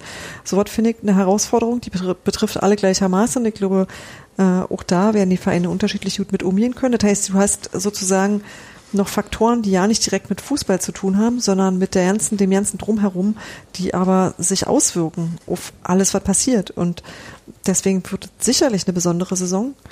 Ähm, das wird anders sein in Bezug auf Publikum und natürlich auch in Bezug auf Geld, Spieler, Einnahmen und alles, was du so sportlich kalkulieren kannst. Und ähm, ich weiß ehrlich gesagt nicht, wie gut wir. Aber von Tabellenplatz 1 bis 18 gibt es ja hm. nicht so viel, äh, also diese Optionen sind ja da, Steffi. Ja, das ja, aber ja alles, du hattest du mich ja aber gefragt, warum ich denke, dass es eine besondere Saison wird. Ja. Und deswegen habe ich diese Frage zuerst beantwortet. Und ähm, auf dem Tabellenplatz möchte ich mich nie festlegen. 15. Oh, 15, okay. Ich muss das jetzt hier mal notieren. Wir werden uns alle nochmal drüber unterhalten am Ende der Saison. Nadine, wie sieht es denn bei dir aus? Äh, ich gehe wieder, auch wieder mit Platz 15, weil mir ist der Klassenerhalt erstmal das Wichtige. Ja. Und hat ja letztes Jahr auch super geklappt. Wir tippen auf 15, landen auf 11, war okay. ähm, prinzipiell hoffe ich einfach, dass wir auch diese 4 zu 0 Spiele einfach ein bisschen minimieren. Ja, ob's jetzt, ob wir jetzt gegen Hertha besser spielen oder ob wir gegen Leipzig besser spielen, ist mir dann der erstmal Brille. Aber dass man da nicht mehr, nicht, nicht so hohe Klatschen sich einfängt, das wäre schon gut. Ja, das kann ich auf jeden Fall nachvollziehen. Also abgesehen von den zwei speziellen Spielen ist mir das ein bisschen egal, muss ich sagen. Also von mir aus können wir zwei Spiele, die wir äh, mit Glück auch nur 2-0 verlieren, auch 5-0 verlieren. Ja, einmal 5-0 verlieren als 5 mal 1-0. Ah, ja, ja, ja. Hm, Daniel, aber auf welchem Platz siehst du denn Union einlaufen? Ich äh, sag mal optimistisch 14. Na, äh, Super. Unop unoptimistisch wäre 15. und pessimistisch wäre 16. Und was ist äh, jetzt so, also du glaubst 14? Ha, na, Sebastian, naja, du musst jetzt auch noch was sagen. Erste, was ich gesagt habe. Ne? Mhm. Sebastian sagt jetzt wieder Siebter. Nee, nee, also äh, ich bin nicht so vermessen, dass ich sage, ja, ja, also natürlich äh, würde ich gern irgendwann Europapokal und so weiter und so fort, aber vielleicht dann, wenn man wieder reisen darf. Also und da ich nicht weiß, wie weit Dietmar Hopp mit seiner Hausproduktion da ist, also ähm, also der wird ja irgendwo im Keller sicher so, ein, so eine Art Crack-Labor haben, wo der Impfstoff hergestellt wird. Genau, er persönlich steht da. Ja, und dann muss er irgendwie. Für, und das muss ja auch dann halten, ne? Also so, dass dieser Impfstoff ja auch so ist, dass man ähm, vielleicht ein halbes oder ein Jahr mit so einer Dosis durchkommt und sich nicht wieder ansteckt. Ja, da muss er noch ein bisschen rangehen, ne, der Dietmar. Und äh, deswegen glaube ich, Europa äh, lasse ich erstmal, solange wir da nicht so frei reisen können. Und habe so ein bisschen, also ich finde, die Mannschaft ist ganz gut aufgestellt bei Union, hat aber halt so ein paar Punkte, die mich noch stören. Und zwar ist mir bei der Hierarchie im Team nicht so ganz klar, ähm, jenseits meinetwegen vielleicht von Christopher Trimmel, der, wir gehen mal von aus, weiter Kapitän ist, ne, hat ja auch keiner was gesagt, also dann, äh, bis das Gegenteil ja. bekannt wird, äh, gehen wir erstmal von solchen Sachen aus. Ähm, aber mit dem Weggang von Felix Groß fehlt schon eine Person, die, glaube ich, durchaus nicht unwichtig war für die Kabine mit Michael Parensen, jemand, okay, Christian Gentner ist dabei geblieben. Ähm, Polter. Rafa, äh, Polter fehlt, von dem weiß ich gar nicht, wie er so im Team eigentlich so richtig wahrgenommen wurde ähm, am Ende hin. Ja, aber ist halt auch jemand, der halt Ehrgeiz versprüht. Mit Rafa Gikiewicz äh, geht jemand, ähm, der quasi Ehrgeiz als ersten Vornamen hat. Ähm, hat bloß keiner gesagt. Und ähm, da bin ich so ein bisschen gespannt, ehrlich gesagt, wie das so jetzt in dem in der neuen Union-Mannschaft aussehen wird. Ja. Und ähm, das ist für mich so eine Unwägbarkeit. Und andererseits sage ich aber, es gibt tatsächlich, ja, letztes Jahr habe ich ja gesagt, äh, hey, es gibt sechs Mannschaften und wir sind eine davon und wir sind die beste davon. Und da würde ich dieses Jahr sagen, ähm, vielleicht nicht die beste von den sechs Mannschaften. Ich glaube, ähm, wir werden dieses Jahr zum Beispiel Augsburg nicht hinter uns lassen können. Ähm, aber ich glaube, Bielefeld, Mainz, Bremen, Köln ähm, lassen wir auf jeden Fall hinter uns. Ähm, Stuttgart sehe ich auch noch nicht so stark. So, und es sind jetzt fünf Mannschaften. Jetzt rechne ich mal kurz runter. 18, 17, 16, 15, 14. Dann bleiben wir bei Platz 13. Du hast jetzt gerade 18 minus 5 abgezählt, ja? Ja, habe ich tatsächlich. Okay. Ich wollte noch mal kurz checken, irgendwie, wie es war. Und, ähm, Rechne mit Textilvergehen. aber äh, ich möchte auch. Hat seine Finger dazu benutzt. Kann ich- Und ähm, das, ja, also das ist das, was mich eigentlich so optimistisch äh, stimmt, dass diese Mannschaften müssen halt auch dadurch, die werden auch irgendwie ihre Trainer entlassen. Ich bin so froh, dass äh, Werder Bremen Florian Kofeld behalten hat, dass äh, Mainz weiter mit Achim äh, auf Ist das Achim. Das Trainer? ist- Was? Ist das eigentlich ein guter Trainer? Er ist der Ähm, beste Trainer überhaupt. Ja, Wenn man besseren kann sich Bremen nicht aussuchen.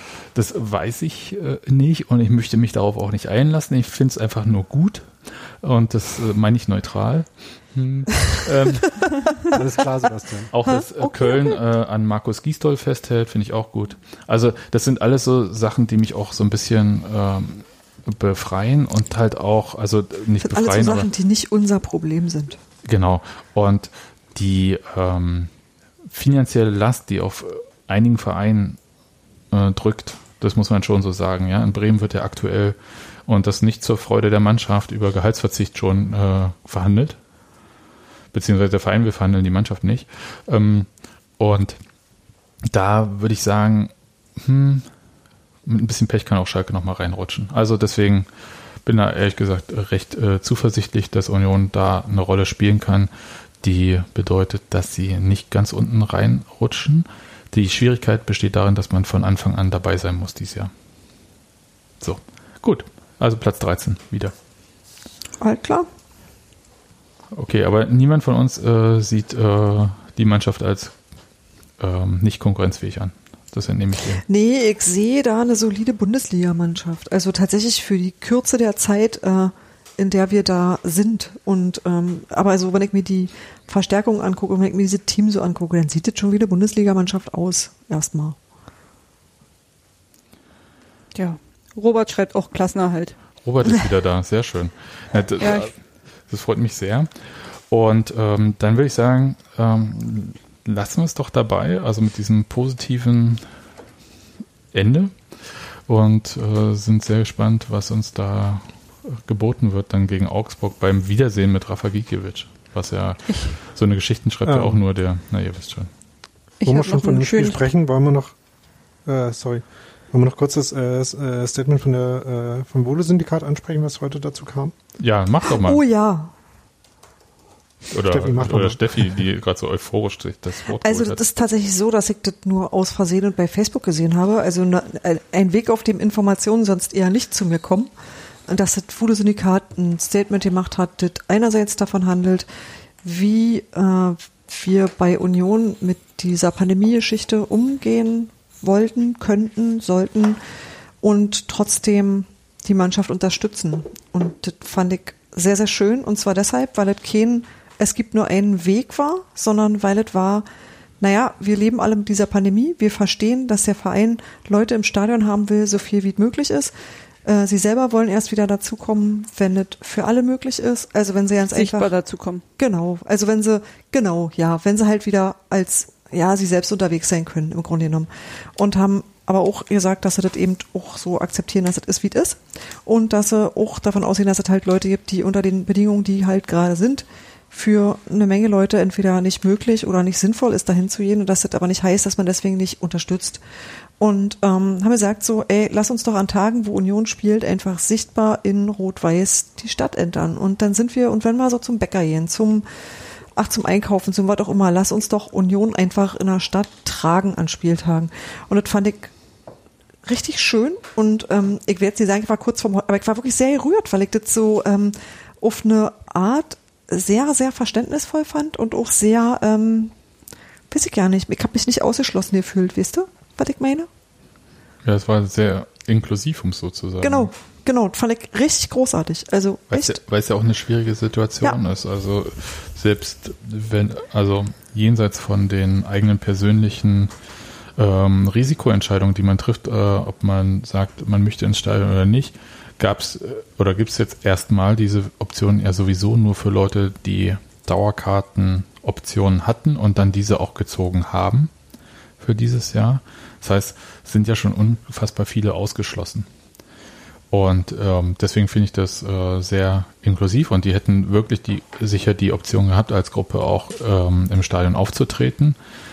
Was ich vermute, was auch so ein bisschen dahinter steckt, ist, dass es einfach gar kein eindeutiges Stimmungsbild gibt. Äh, die, das heißt, lasst uns jetzt da reingehen und Stimmung machen oder lasst uns draußen bleiben, weil alle oder keiner unter den Bedingungen wollen wir nicht ins Stadion oder so. Sondern da gibt es ja viele äh, Schattierungen, da geht es um Support für die Mannschaft, da geht es auch darum, ähm, wieder ein Stadionerlebnis zu normalisieren auf eine gewisse Art. Und zwar so, wie das bei Union üblich ist. Und ähm, da geht es aber auch einfach um Sachen, dass man halt auf Leute Rücksicht nimmt, auf äh, Leute, die von dieser Pandemie halt im Zweifelsfall viel stärker betroffen sind, also gesundheitlich und so weiter und so fort. Also da gibt es jedenfalls ähm, ganz äh, viele Optionen oder ähm, Teilaspekte, weshalb ich das immer schwierig finde, wenn jemand dann zu einer sehr äh, klaren schwarz-weiß ähm, Äußerung oder Meinung dort kommt und äh, fand das unfassbar ausgewogen, kann mir aber auch vorstellen, was für Diskussionen das vorher ähm, gebraucht hatte, um zu diesem Ergebnis zu kommen. Also sie schreiben ja auch selber, dass sie auch in Austausch mit der ähm, organisierten Fanszene heißt das, glaube ich, bei Union dann mit, also Fanclubs und ähm, Szene Köpenick ähm, waren. Und das war sicher ähm, interessant und sehr vielfältig als Meinungsbild. Und ich kann mir vorstellen, dass alles, was wir irgendwie in den letzten Wochen und Monaten auch in Kommentaren und direkten Nachrichten bekommen haben, dort halt auch stattgefunden hat. Also, aber äh, krass und ähm, cool und auch auf eine gewisse Art sehr unionig irgendwie, dieses äh, Statement. Ja, es ist halt ein Kompromiss irgendwie sozusagen, mit dem auch alle leben können. So geht ins Stadion, wenn er könnt, unterstützt die Mannschaft und wer nicht ins Stadion geht, wird da aber nicht vollgemeckert und hat draußen sein Auffangbecken, äh, weil er halt, wie sie zum Beispiel schreiben, äh, morgens um acht beim Bäcker schon den ersten mit Union Sachen siehst und dann erstmal mit Eisern begrüßt wird, bevor du überhaupt eine Schrippe im Mund hattest. Naja, und vor allem ist es irgendwie nicht so was, was so, was mir in letzter Zeit so oft begegnet ist, dass man dafür angefeindet wird, dass man eine bestimmte Entscheidung für sich selber Genau. trifft. Also, dass man sagt, so, das ist schon okay, dass das, dass das so passt, aber ich muss das für mich irgendwie anders machen. Und äh, dann bist du irgendwie gleich ein schlechterer Unioner oder darfst irgendwie dazu überhaupt ja nicht mehr sagen, weil du ja nicht, ach, weiß ich, was allgemeingültig vertrittst. Ich glaube, man kann Falkensee Finkenkrug. Genau. Ja, aber man kann an der Stelle auch nicht allgemeingültig vertreten. Und das ist eine Einsicht, die ich mir von manchmal von älteren Menschen gewünscht hätte. Und die kommt aus so einer doch vergleichsweise jungen Szene. Und das finde ich, finde ich wirklich, wirklich bemerkenswert und auch ganz toll. Ja, definitiv. Das Podcast-Kind ist gerade reingekommen und wedelt ganz aufgeregt mit den Armen. Das hat nämlich Ja. Hunger. Ich muss Ja, jetzt machen gleich Essen mal Nudelwasser aufsetzen. Ich habe aber auch noch was Positives zum Ende. Los, Unsere Frauen, raus. unsere Frauen haben heute ihr erstes Spiel in der Regionalliga gegen Hohen Neuendorf mit 5 zu 0 gewonnen. Oh, schön. Könnte man auch mal kurz erwähnen, gerade bei dem Ergebnis. Vor allem hätte man theoretisch hingehen können, ne? Ja, kann man hingehen. Unter Einhaltung der, der Hygienemaßnahmen natürlich Abstand halten und wenn man sich zu nahe kommt, eine Maske tragen. Eine schöne Alternative zu den Männern.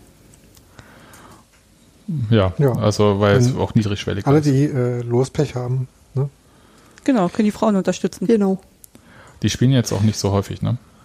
Weil Nee. die Liga Das, ja so klein ist ist. leider so, ja. Genau, stand ja schon im State of the Union. Gut. Alle. Kann sein, ja. Okay, dann aber äh, würde ich sagen, äh, hören wir uns nach dem Spiel gegen Augsburg und ähm, feiern hoffentlich ähm, drei Punkte. Macht's gut. Tschüss, ihr Lieben. Tschüss. Mm-hmm.